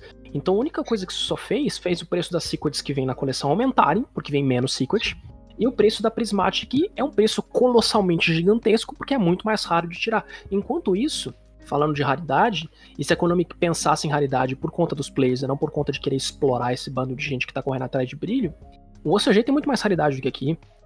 Não só eles continuam tendo Ghost Ultimate nos busters, nos releases normais, que eles têm o, o Premium, Premium Gold lá, que é, é esse que vai vir pro, pro TCG agora, mas demorou um tempão para vir, que é o Gold com relevo. Eles têm. Eles tiveram Collectors Rare, eles tiveram 20 Secret Rare. Se você pegar até os deuses egípcios lá, vem com a raridade que vem com hieroglifo na carta, brilhinho assim. Pô, por que, que não traz essas coisas pra cá, bicho? Sem contar que lá uma carta tem mais de uma realidade, então você tem mais cartas iguais circulando. Exatamente. É lá exatamente. O, Booster, eles têm menos cartas, tipo, a, a coleção é menos cartas, são 80 cartas, mas chega a 125 quando você considera as raridades extras, né? As cartas que saem mais de uma raridade. Então tem mais carta lá. É, os boosters são bem melhores do que aqui. É, esse ponto, eu acho que é. Ah, um exemplo que é bem bullshit, pra provar que é bem bullshit de, que é caro produzir. Pokémon TCG tem carta full art, full art reversa, full art que brilha no escuro, full art Relevo. que voa, relevo. Tipo, Isso em booster comum, sabe? Eu acho que Sim, cada você pode tirar em carta qualquer no buster. Toda Pokémon- coleção que eles. cada carta em Pokémon tem umas quatro. Tipo, tem umas quatro igual. Exatamente. Toda co- Diferente. Pokémon um que eu uso que é muito que eu uso de exemplo que é muito barato, porque toda coleção, todas as cartas podem vir em mais de uma raridade. Às vezes até mais de duas, que é o, o- a, a maioria das cartas vem como comum, como holo ou reverse holo, e aí como full art, ou então os GX vem como brilho, como platinum e etc. Todas, todas. E, e- você, e isso faz com que venha menos tipos de, diferentes de cartas no Buster, mas como o Pokémon também funciona com energia, né, que é mais ou menos mana, só que é, não, é muito diferente de mana, você, você consegue fazer coisa selado com mais facilidade. E aí a gente volta ao, ao papo do selado, que o, o, sel- o sneak peek do Yu-Gi-Oh!, né, que é o selado do Yu-Gi-Oh! É, o- É um o- lixo. É um lixo, porque eles literalmente fizeram Ctrl-C, Ctrl-V do, do Magic, só que o Yu-Gi-Oh! é completamente diferente de Magic. Magic, como funciona com mana e com cor, você não vai montar um deck tão bom assim com produto selado, mas se você quiser montar um deck branco, se você tirar as, man as maninhas brancas ali, ah, tirei mana branca, vou montar um deck branco então. Aí você pega os- as criaturas brancas ali, pronto, acabou. Você consegue summonar os bichos no campo numa boa.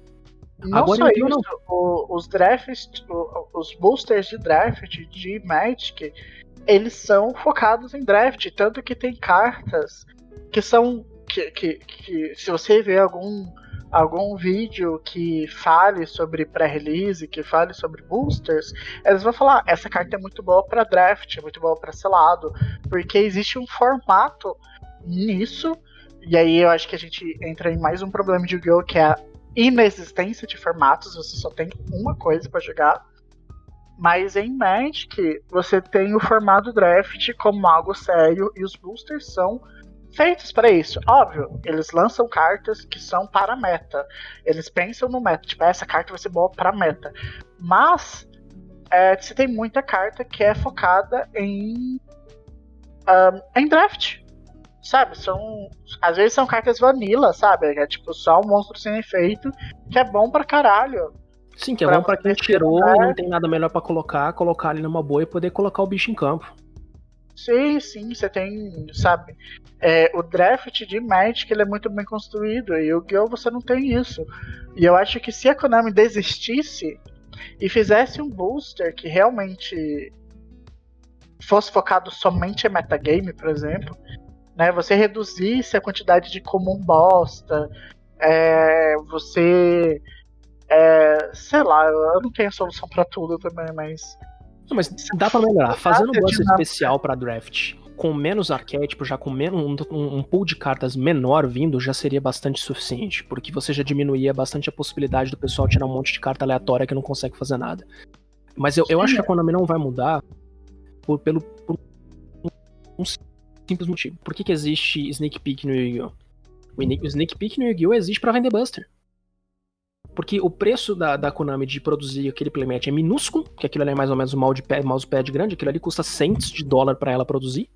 E no caso, para Devir, pra Devir fazer, não sei como é que a Devir faz esse negócio, se é feito na Europa e vem para cá, ou se é feito nacionalmente, mas é uma coisa muito barata de produzir. E para você entrar no, no, no Sneak Peek, você tem que pagar os busters que você, que você vai usar. Então eles fazem isso para aumentar a venda de buster. O Sneak Peek só existe, que é o draft né, do, do, do Yu-Gi-Oh! ele só uhum. existe para aumentar a venda de produto porque ele é Ctrl-C, Ctrl-V do, do Magic, ou seja, ele não foi pensado em momento nenhum, eles não fazem buster diferente, entendeu? E mesmo buster de OTS, se você for parar pra pensar que é o único buster diferente, entre aspas, que o Yu-Gi-Oh! tem específico para torneio, o pool de cartas dele também é gigantesco. Sim, e são só três cartas. É, exatamente, exatamente. Então eles, eles tiram tudo. Por quê? E por que, que existe OTS? Porque eles não dão prêmio em dinheiro. E a Konami nunca vai dar prêmio de dinheiro. Que aí é outro assunto que eu acho que a gente deveria deixar para um podcast seguinte, quando a gente realmente estivesse falando mal da Konami e da Devir durante mais de uma hora, para expor todos os pontos negativos, que é o fato de que também os passadores de, pano falam que, ah, porque o criador foi o Takahashi que não quis, aham. Uhum. como se os caras não tivessem depositado um dinheirinho na conta do Takahashi para falar assim, ó, fala esse negócio aqui para nós, pra gente economizar dinheiro, não ter que dar dinheiro pra esses trouxas. É, só, só dando uma, um pequeno overview do, desse tema.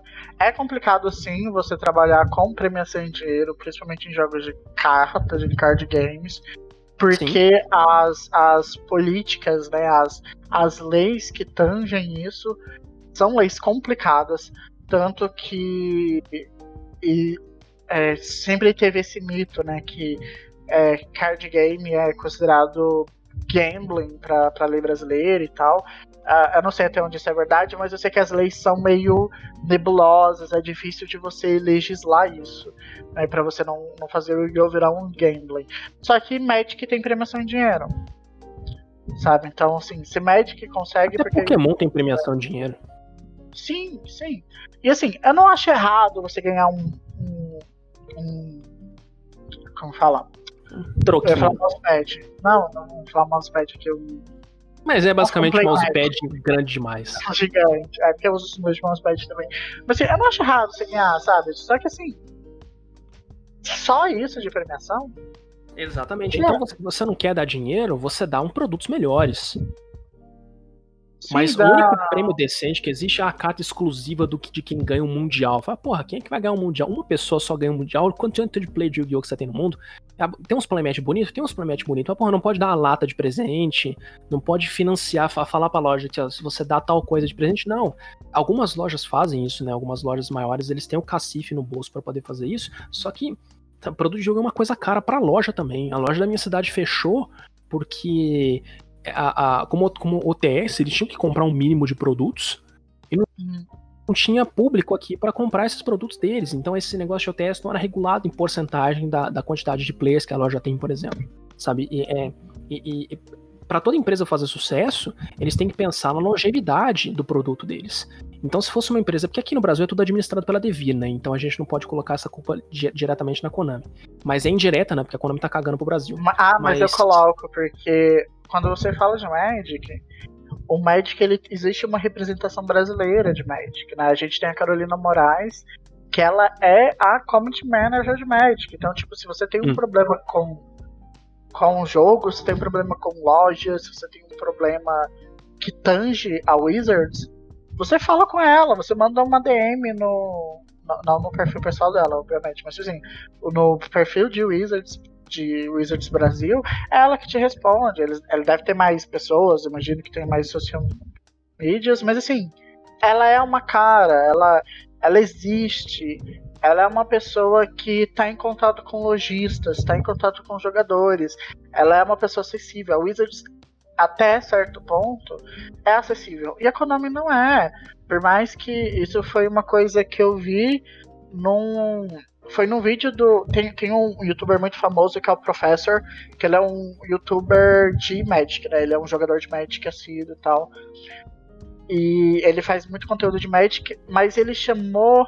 Eu esqueci o nome. Ele é um youtuber negro de Magic, que eu acho que é o mais famoso que tem. E eles fizeram essa conversa sobre Magic e Yu-Gi-Oh! É um vídeo muito massa de se ver, independente do card game que você joga.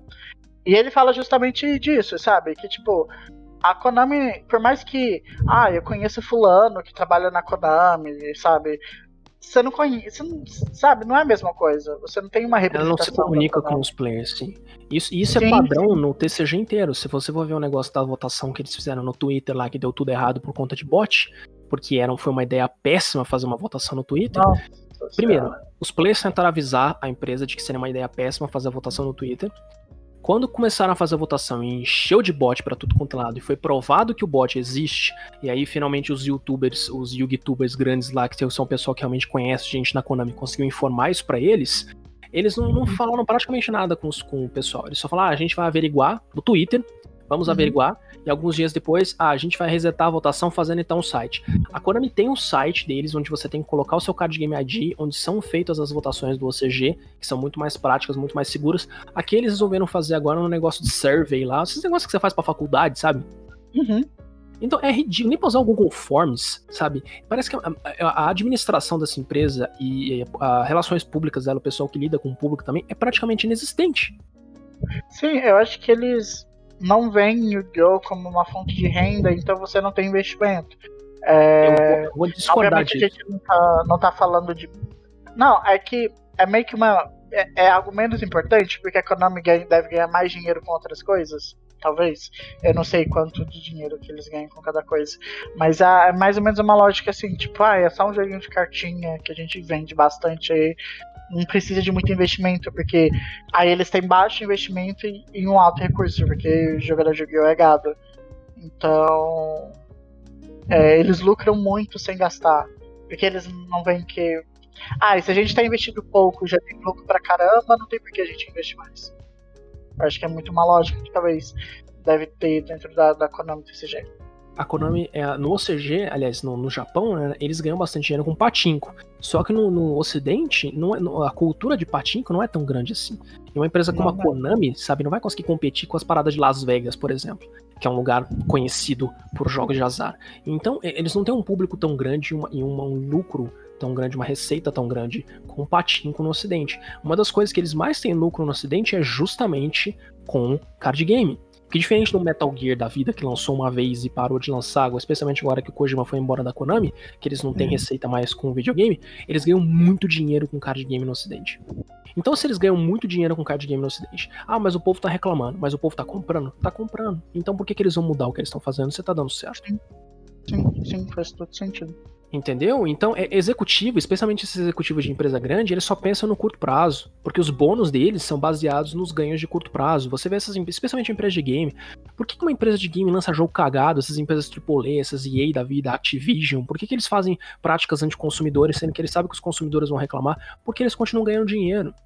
Eles continuam ganhando dinheiro. E às, às vezes, até quando o jogo não dá dinheiro, como no caso dos Battlefront 2 da vida, como nos casos de do, dos Call of Duty lá que tava vendendo é, é, é, mira por um player por um real, entendeu? Então tava vendendo umas coisas tão pequenas assim que teve um backlash tão grande que fez com que a receita do jogo diminuísse. O executivo continua ganhando o bônus dele no fim do ano. Então ele tá cagando para isso. Uhum. Então a Konami ainda tem a vantagem de pelo menos eles estão enchendo o cu deles de dinheiro, então não tem por que mudar.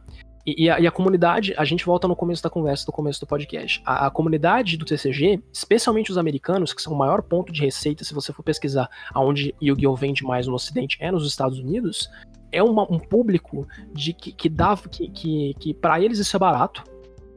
Para eles isso é Uhum. muito barato. Um Buster pra eles é o quê? É 5, 6 dólares. É uma coisa baratíssima. 4 pra eles. dólares. É, então, isso é dinheiro de pinga pra esse povo. A lata pra eles é 10, 20 dólares. Pra eles é dinheiro de pinga isso aí. Então, pra quem tem dinheiro, né? Porque o público do, do Yu-Gi-Oh! é de gente de classe média alta, né? Então, sim, sim. então, é um povo que tem dinheiro pra gastar com besteira. É um, e é um povo que tá cagando pra isso, entendeu? Se eles, se eles, se eles não restaurar a primeira lata, eles vão comprar outra. Aí eles vão comprar outra, eles vão comprar outra, eles vão comprar outra.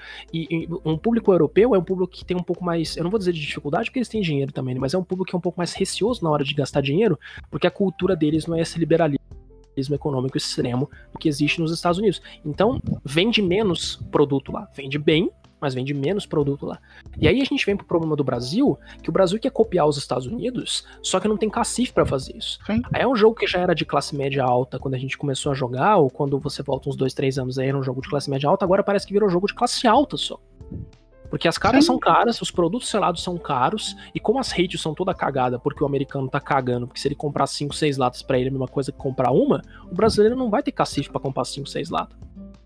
E aí, a gente volta ao começo da conversa, e aí a gente falou de meta, a gente falou de lista, a gente falou dessas coisas todas, mas é bom a gente falar que a gente precisa dar um jeito de desvencilhar a nossa comunidade da comunidade americana, primeiro. Primeiro porque a Konami não tá nem aqui, quem lida com a gente é a Devia. Segundo, que o mercado brasileiro não tem nada a ver com o mercado americano. Terceiro, que a rate das cartas aqui é a rate europeia, não é a rate É a americana. rede europeia. Sim, E a sim. rate europeia é muito mais tranquila do que a rate americana, que é muito mais agressiva. Rede- Então por que, que a gente tá puxando nossos, players, nossos preços da TCG Play e não da Card Market? Sim, e- e foi o caso do Magician Souls. Magician Souls tinha loja com 40 cópias vendendo a 300 reais. Sabe? Mas é que tá, eles vendem porque o povo compra. Então Sim, isso sim. precisa partir do player brasileiro de Yu-Gi-Oh! Ele precisa entender que o dinheiro dele vale alguma coisa. Sim, tipo, no NA, a Magician Souls era um short print. Ela era uma carta carta, uma carta cara, mas no, na Europa, ela não era uma. Ela não é carta cara, ela não é uma carta que. ah, que, que valia 300 reais, sabe? Porque você tinha muito dela no mercado. Sim, E e, aqui nem teve muito né, no mercado de- esses caras estão tudo encalhada hoje, porque ninguém joga com isso mais. Sim, tipo, Magician Souls foi um hype morto, tipo, nat morto já, sabe? Só que é que tá, a loja que vendeu ela por 300, 400 reais rachou de ganhar dinheiro. Então ela Sim. vai continuar fazendo isso com cartas no futuro. Você vê que eles já estão fazendo isso com o reprint de Extravagance, com o Dragoon, com essas cartas que estão saindo na lata agora. Eles estão cobrando preços que são o dobro, triplo do preço que seria cobrado mesmo na conversão direta do dólar. E a maioria desses caras, eles pegam um preço baseado na prices, o que é pior ainda. É, eu lembro que eu, eu tô querendo comprar o Trishula Fusão, né? O Dragon of Ice Imprisonment. Ele, ele é, se não me engano, 2 dólares, 2,50 dólares. Aqui no Brasil os caras é, aqui no Brasil os caras estão cobrando 30 conto, por quê? Porque na Prices ele tá 4 dólares. E os filha da puta é, coloca baseado na Prices. Entendeu? Aí, ah, o player quer vender mais barato, o player vai vender 20, 30% mais barato. Só que como como a carta tá o dobro do preço, entendeu? Vai continuar muito mais caro do que a carta deveria estar. E lembrando, a gente não tem que cotar pela, pela TCG Play, nem pela TCG Play, é pela Card Market. Porque nossos ratios são os ratios europeus, que não são tão short print quanto os ratios americanos. Porque a Konami sabe que ela pode explorar o mercado americano mais. Então o brasileiro parece que ele quer pegar o pior dos dois, entendeu? E isso é muito problema. Aí uma, uma coisa que, que eu não vou dizer que me deixa puto, mas que me deixa decepcionado é o fato de que você não consegue contar com as lojas daqui, você não consegue contar com os players aqui. Então, a, a- aí a, a comunidade que tá crescendo em outros países esse ano por conta de, de pandemia, que tá fazendo o pessoal ficar em casa, então o pessoal tá comprando bastante carta, eles não estão necessariamente jogando mais, mas eles estão comprando mais produtos por conta dos estímulos checks lá que tem nos Estados Unidos. Muita gente tá gastando os estímulos checks que eles receberam, porque é moleque, sabe, com, com carta. Aqui no Brasil, entendeu? O BR não tem dinheiro pra isso. E o preço das Não, cartas não para de subir. Sim, eu acho que dá pra a gente, pra um outro episódio, preparar e realmente analisar o preço do meta com o decorrer dos anos. Tudo bem, o dólar aumentou?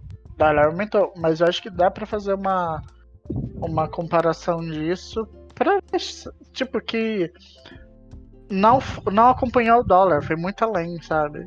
Sim. Se tivesse só acompanhado o dólar, estaria bom, sabe? Não estaria tão bosta. E, e outras, a- algumas pessoas podem usar de exemplo que ah, a gente já teve meta cara no Brasil, então a gente teve meta barato recentemente. E é verdade, a gente tem um meme da, da época do Cosmo lá que o cara queria trocar a moto no Cosmo. E isso foi verdade, isso realmente aconteceu. E se a O gente cara for parar- trocou? Eu não lembro. que- a- a- o meme é que, é que um cara queria trocar a moto no Cosmo. Eu não sei se a negociação rolou, mas só pra você ter uma ideia do Se preço é do o deck. cara que na hora- na trocou a moto. Se você é o cara que trocou a moto no Cosmo, comenta aí se você trocou mesmo. Porque Por favor, entre em contato com a gente que eu quero conhecer essa história melhor.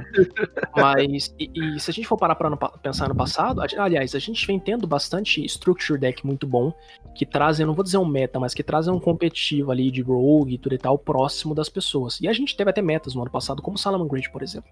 E, mas nesse ano a gente teve Shadow, a gente teve Máquina Fortress, que são decks muito bons, que vieram com reprints bons, eles vêm trazendo reprints muito bons. Isso continua esse ano, não vou dizer que os produtos desse ano são necessariamente 100% ruins, porque não são, a gente tem produtos bons. Mesmo nos produtos que são ruins, entre aspas, como essa nova lata, que na minha opinião é ruim porque não tem promo, ela tem muita carta boa no meio que você pode tirar se você quiser se você tiver sorte, no caso. Mas.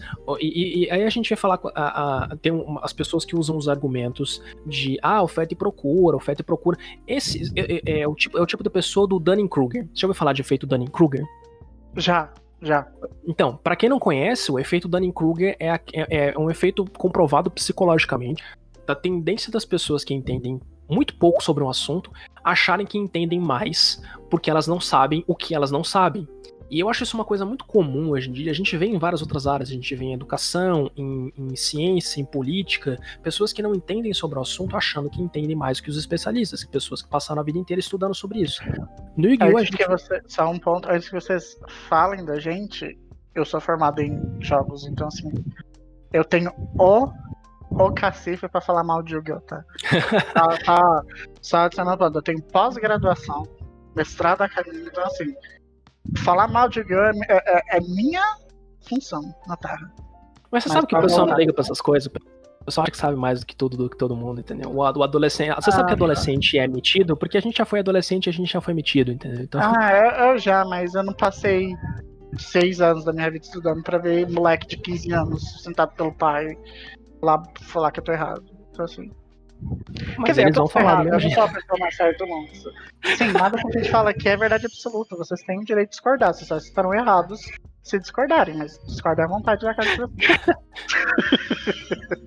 mas, mas o, o, que eu quero dizer é que existem pessoas que, que acham que, que economia uhum. se resume a oferta e procura. Sim, sim, com certeza. E, e beleza, oferta e procura pode ser o alicerce da maior parte das interações econômicas, mas não é tudo. Se fosse só oferta e procura, a gente estava no mercantilismo e não no capitalismo sabe? Que uh, o capitalismo lida muito mais com especulação econômica, lida muito mais com o, o valor percebido das coisas, sabe? Com, com o valor futuro e o valor passado das coisas. É mais complicado que isso. E não só é mais complicado do que isso, como você coloca. Tem muita matemática no meio. Você coloca a teoria dos jogos, entre outras coisas. Isso só de começo. Isso se você quiser simplificar economia a grosso modo. Então, eu faço parte de grupo figures também, que foram coisas que subiram bastante de preço por conta da pandemia e por conta da desvalorização do real. Grupo de Lego agora. A distribuidora final de Lego no Brasil, ela triplicou os preços de Lego do dia pra noite. Lego já era uma coisa muito cara. O pessoal da, da, dos, dos, grupos de Lego tá reclamando pra. Sim. O pessoal dos grupos de Lego tá reclamando pra caramba porque é uma, um bonequinho de Lego desses minifigures e tal que já custava 100 conto, agora tá custando 500 conto. Você precisa comprar um minifigure. É, tá ridículo. E aí o pessoal tá reclamando. E aí sempre vem alguns que falam: não, oferta e procura. Se você tem maior, maior procura, é, é, se a oferta é menor e a procura aumenta, o preço vai subir. Beleza, mas isso é uma, uma, uma simplificação excessiva. E o fato de que é, uma mentira contada mil vezes se torna uma verdade, sabe? Uhum. Se todo mundo subir o preço de um produto, isso faz com que o, o preço padrão que seria é, praticado por aquele produto sobe também.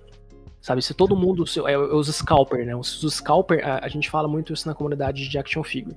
Se os scalper costuma, começaram a, sobrar, a cobrar 400 reais numa figura que custava 200, ou, ou, a pessoa que quer vender justo, ela vai olhar todos esses preços e vai falar, pô, então eu vender por 300 é um preço justo. E aí o preço da figura custava 200, do dia pra noite vira 300. E aí depois disso, ninguém vai querer mais vender mais barato pelo preço que era o preço original dela, que era o preço real, por mais que a procura diminua e a oferta aumente, entendeu? Porque a pessoa já entrou, na, a pessoa que entrou depois na comunidade, a pessoa que não conhecia os preços, ela vai olhar e para ela o 300 vai ser o preço justo, entendeu? Então esse pessoal Sim. que acha que uma carta vale de 150 reais, que uma carta vale... Não, pedaço de papelão não vale nada. Quem coloca o valor na carta somos nós. Sabe, se uma loja coloca no valor de uma carta 400 reais, a loja tem que pegar aquela carta e enfiar no cu dela. Porque não vale 400 reais. Lembrando, Para quem, pra quem, não, pra quem não sabe, para quem não entendeu, para quem não prestou atenção, a rate das nossas cartas vem da Europa, não vem do, dos Estados Unidos. Existe uma diferença nos números de short print. Às vezes as cartas da Europa fazem uma cagada e vêm erradas, mas na maioria das vezes os Estados Unidos têm mais short print do que os preços daqui. E ainda uhum. em cima disso, não dá para cotar preço por prices, porque a prices coloca preço de eBay, e no eBay os caras podem colocar o preço que eles quiserem. E o algoritmo da prices muitas vezes pega a raridade errada e às vezes até o nome da carta errada, fazendo com que o preço vá muito para cima ou muito para baixo. Então, o ideal é você conferir TCG e Card Market especialmente para ver como é que tá o preço no lugar que tem a ratio de carta das cartas que a gente tira aqui. E mesmo assim, levando em consideração de que o dólar tá o quê? 5,60 hoje, tá oscilando entre 5,30 e 5,60, eu argumentaria, mesmo na hora de vender, eu vendi carta recentemente que eu fiz prices vezes, que eu fiz TCG Player vezes 3, que eu fiz Card Market vezes 3. Porque eu acho completamente injusto o player brasileiro ter que pagar esse valor ridículo por um pedaço de papelão. Não vale isso. Não uhum. vale isso. A, a, gente não tem obrigação nenhuma de olhar o preço caro deles e copiar o preço caro deles. Isso acontece por desonestidade de loja e por desonestidade de player, porque o preço é tabelado, o preço aqui no Brasil não vai ser tão mais caro assim. Ah, mas a loja paga, paga é, 10 conto no Buster e revende por 15, já tá ganhando 50% em cima. Por que, que ela vai abrir o Buster e vai, vai cobrar, cobrar 150, 200 conto numa carta? Pra quê? Pra aumentar o lucro dela. Que ela não precisa aumentar. Sabe? Então, é, é, não, tem, não tem motivo, não tem justificativa para essas cartas custarem esse preço. Beleza, a gente vai falar mais disso no futuro. acho que a gente, é melhor a gente fazer um, um podcast no futuro falando só sobre isso. acho que hoje, sim, hoje a gente já reclamou demais Konami. O negócio é falar sobre meta, para mim não vai banir nada, e que se banir Dark não mora com pessoa. Mas então, só uma, só uma coisa final que eu queria falar, que era uma coisa que eu queria perguntar, eu acabei esquecendo. Você acha que vão banir Dino? Um... Você acha que Dino toma lista? Ele tomou recentemente? Eu acho que, eu acho que não. Eu tô por fora das últimas listas, eu só lembro de quando tirar meus pêndulos. aí você ficou com raiva, nunca mais. Sim, eu não quero mais Cara, saber disso. Eu, eu não acho que tem. É que Konami também é meio difícil. Eu não acho que vai levar o Micelosaurus lá. Eu lembro que ele. Eu acho que ele chegou a ficar limitado uma época. Eu lembro que tinha carta de. Sim.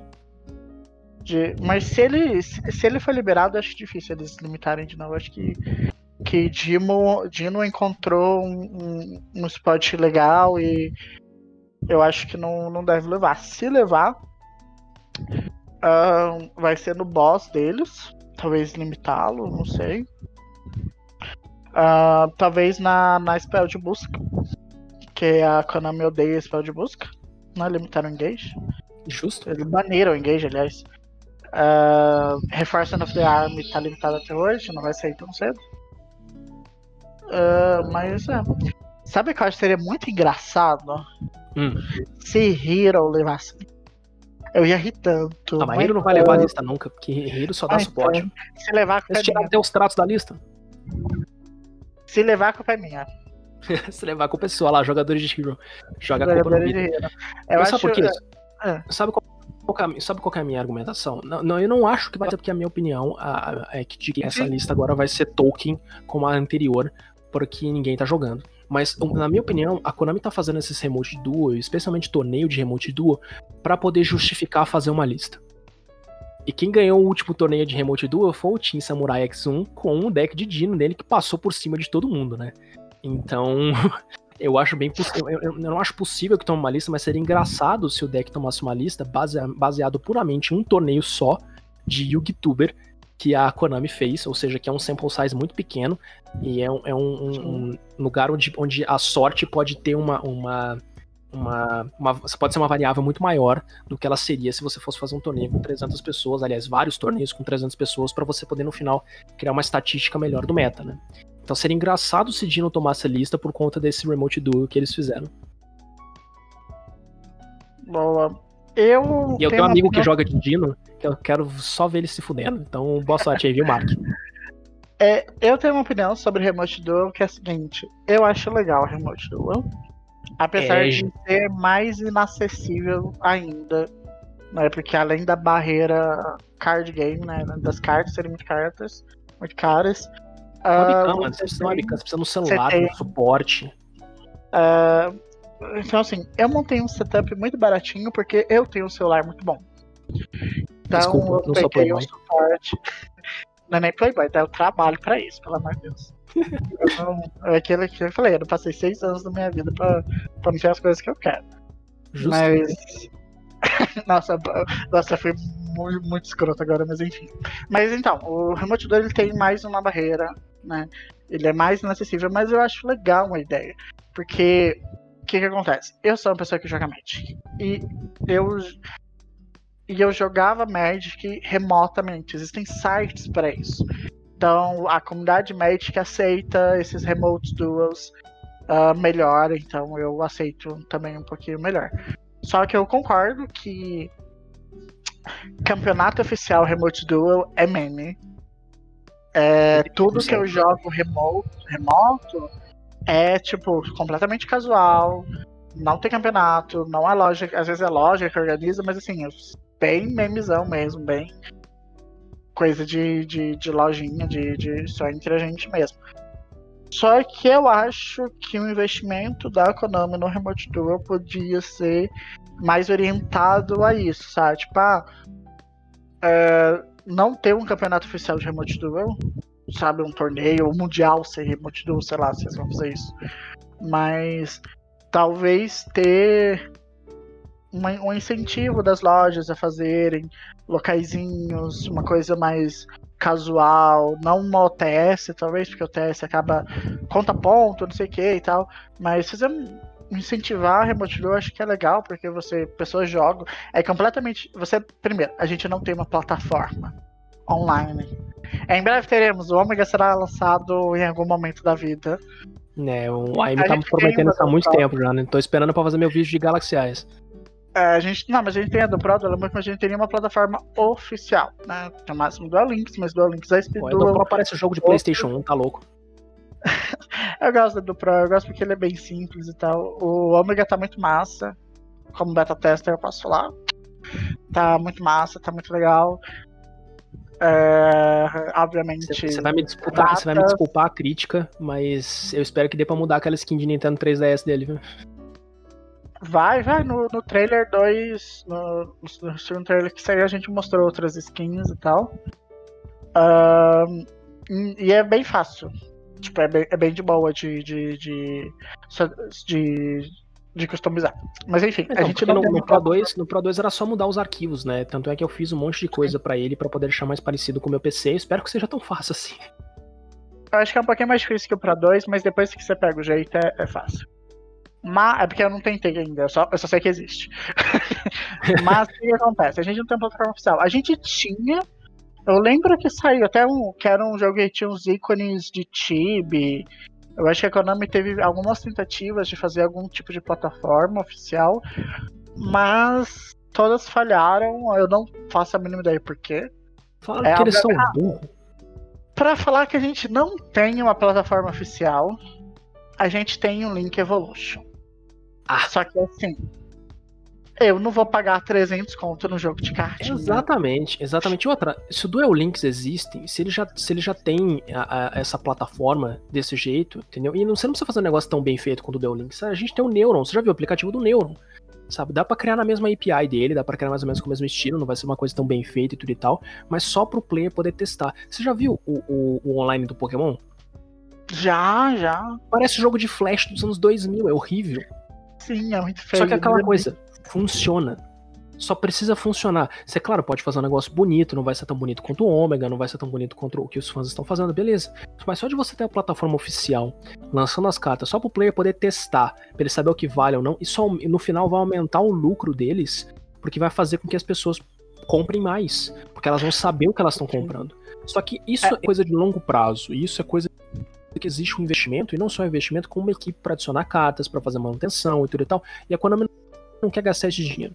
Esse, esse, esse é, é, a verdade nua e crua. A Konami não quer gastar dinheiro porque ela acha que ela não precisa. E a quantidade de dinheiro que eles já ganham com o Duel Links é tão grande, Duel Links é, foi uma receita muito grande pra Konami nos últimos dois, três anos. Uhum. Porque viúva dá muito dinheiro. E as viúvas vão comprar as cartas. Acho que nem só questão de viúva, né? O Duel Links. Tipo assim, eu sou da opinião que o Duel Links foi um acerto em alguns pontos. O Duel Links é tipo.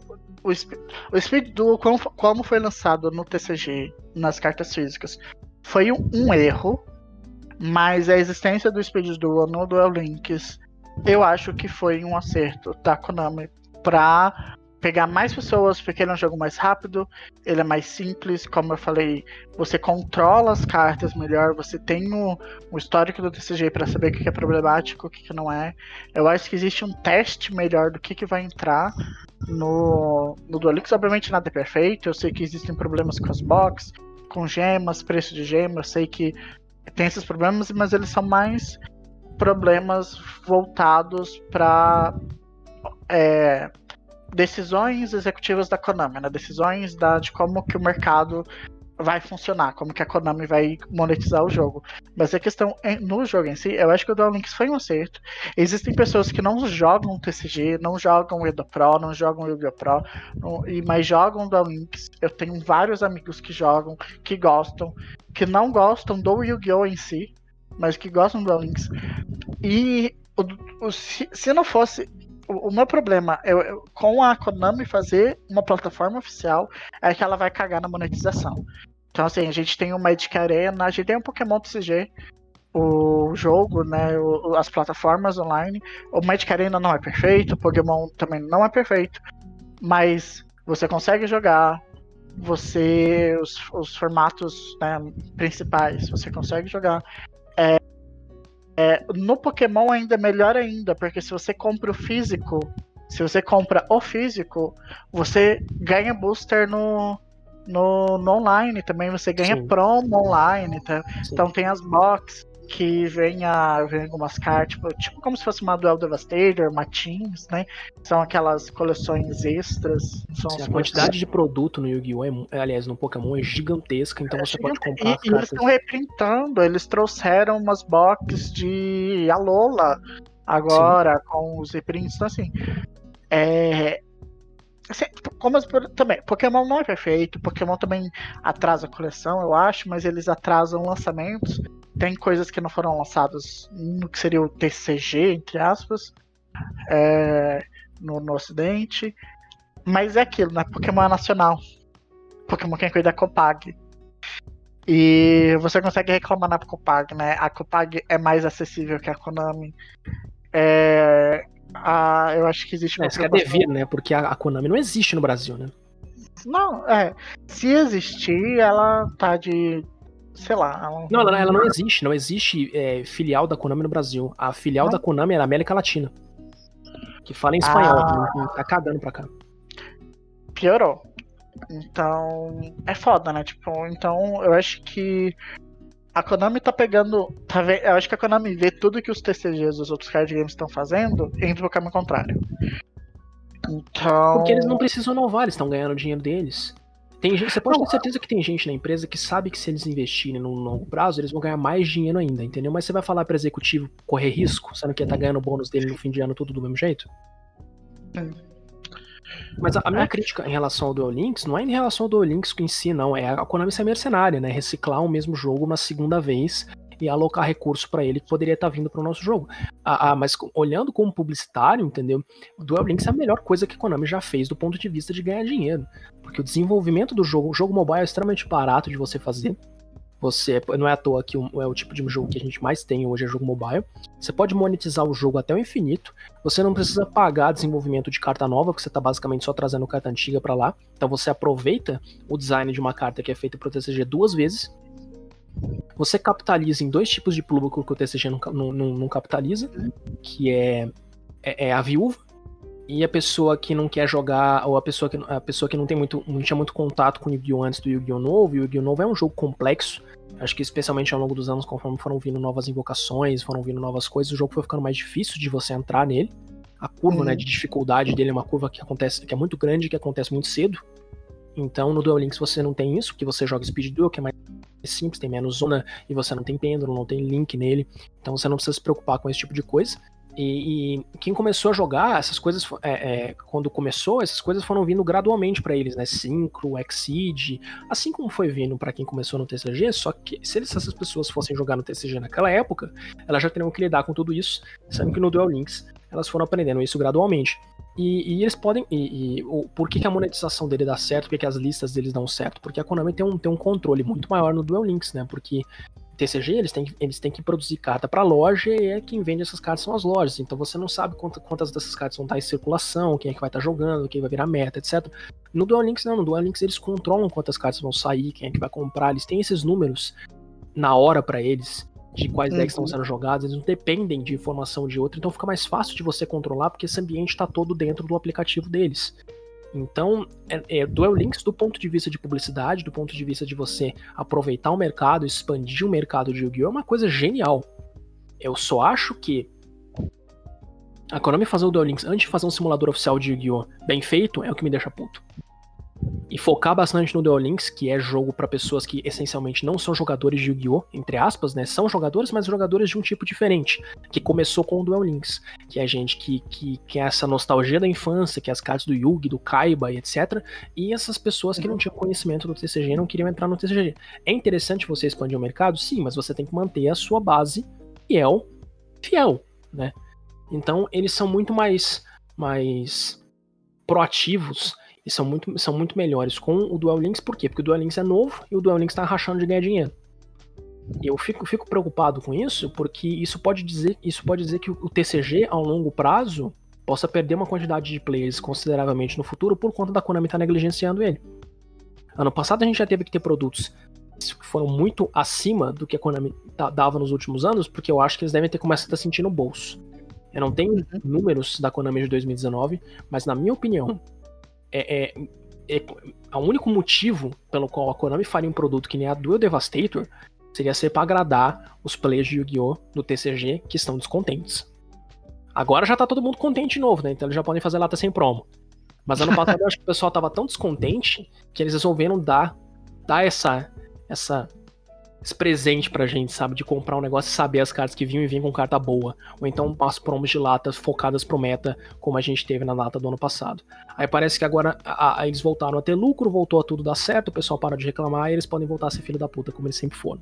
Eu sou pessimista, mas é porque eu, eu sou pessimista porque eu sou jogador de Yu-Gi-Oh! Não tem como ser otimista jogando TCG. Ah, não tem mesmo. É, é foda você ser jogador de card game de modo geral. Ser jogador de Yu-Gi-Oh! é mais foda ainda. Uh, mas é isso. A gente ainda joga, a gente gosta desse jogo, somos masoquistas. É, tudo que a gente fala, tudo que eu falei, sabe, tipo, que eu falo mal, é, não vem de um ponto de hater, vem muito de um ponto de experiência própria, vem muito de um ponto, tipo, ah, você fala mal, mas ainda joga o jogo. Jogo, porque eu falo mal justamente porque eu jogo. Porque se eu não jogar, você não estaria falando mal. Sim, se a gente fala mal porque a gente odeia, a gente não falaria mal, porque coisas que você odeia, você tá cagando, você quer esquecer. A gente critica o Yu-Gi-Oh! porque a gente quer que melhore. A gente critica a comunidade porque a gente quer que a comunidade melhore, amadureça. A gente critica a empresa porque a gente quer que a empresa foque nos jogadores, entendeu? A gente critica Devir porque Devir é uma merda e tem que acabar, entendeu? É, é eu gosto muito que o ódio a Devir é meio que uma... Universal é universal. Acho que todo mundo concorda que a Devir não faz o trabalho dela direito. Porque não tem desculpa. Não tem desculpa. Não, não mesmo. Mas acho que ela, em relação à Konami, eu acho que ainda falta um pouco de, de consciência dos jogadores, né? Eu acho que tem muito essa. Uh, essa mentalidade do que, tipo, ah, se você joga e gosta, você não tem por que reclamar porque você ainda está dando dinheiro. Na verdade, é o contrário. Justamente porque você está dando dinheiro, que você tem o direito de reclamar, sabe? Sim, o consumidor você... tem que ter o direito de reclamar. Se você tá assinando teu Netflix e você não tá tendo conexão direito, entendeu? Você vai, você vai reclamar com a Netflix, ué. Se tua conta de luz é mais cara, você vai reclamar com a empresa de conta de luz, mesma coisa. Tá certo que Sim. a gente joga porque a gente quer. Mas sabe, isso é uma coisa que a gente gosta, isso é uma coisa que a gente se sente feliz fazendo, isso é uma comunidade do qual a gente faz parte e quer continuar fazendo parte, a gente tem que se importar com essa comunidade e fazer o possível para que ela seja saudável. Tanto é que o motivo principal pelo qual a comunidade do OCG é muito mais saudável com a nossa é porque os players de lá são muito mais participativos na comunidade do que a nossa. Sim, sim. É. Ah, mas eu acho que é isso, né? Eu acho que dá para salvar algumas coisas para um próximo episódio.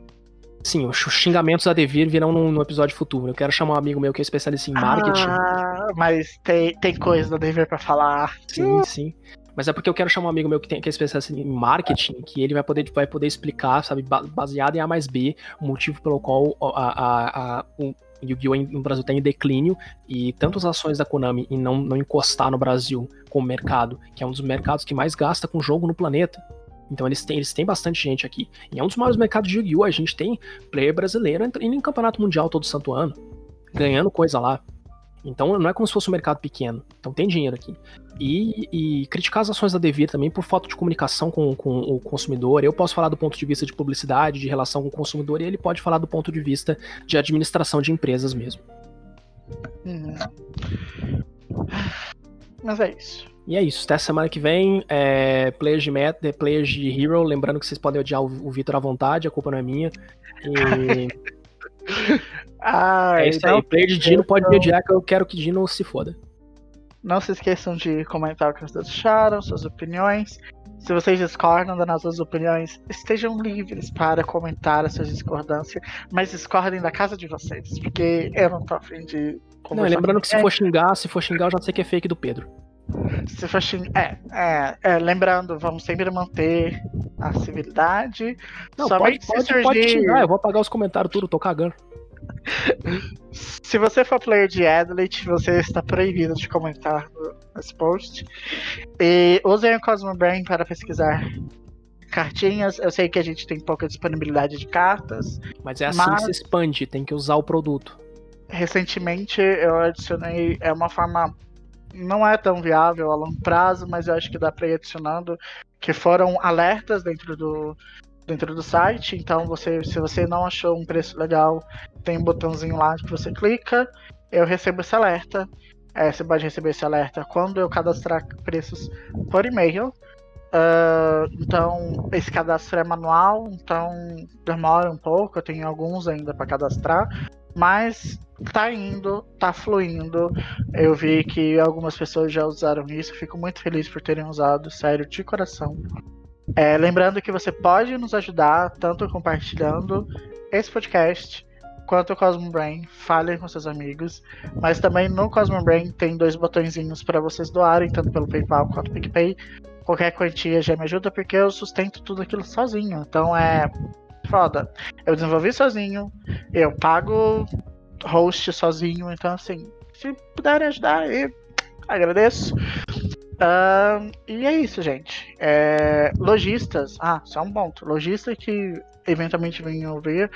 Se vocês quiserem nos ajudar no caso Brain, passar os preços de vocês, se alguma forma de burlar a Liga Magic para nos ajudar, seria de bom grado. Eu acho que é, a mudança, como eu falei, a mudança tem que começar de um lugar. Acho que os lojistas são muito. É uma excelente forma de começar uma mudança dentro disso.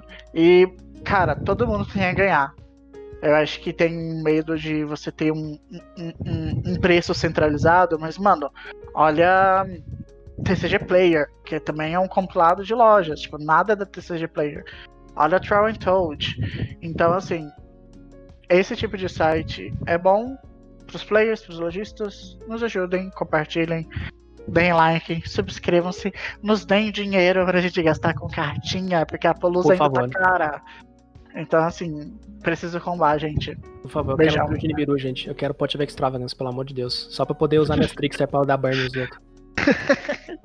Mas este foi um podcast. É nóis, gente. Falou. Falou.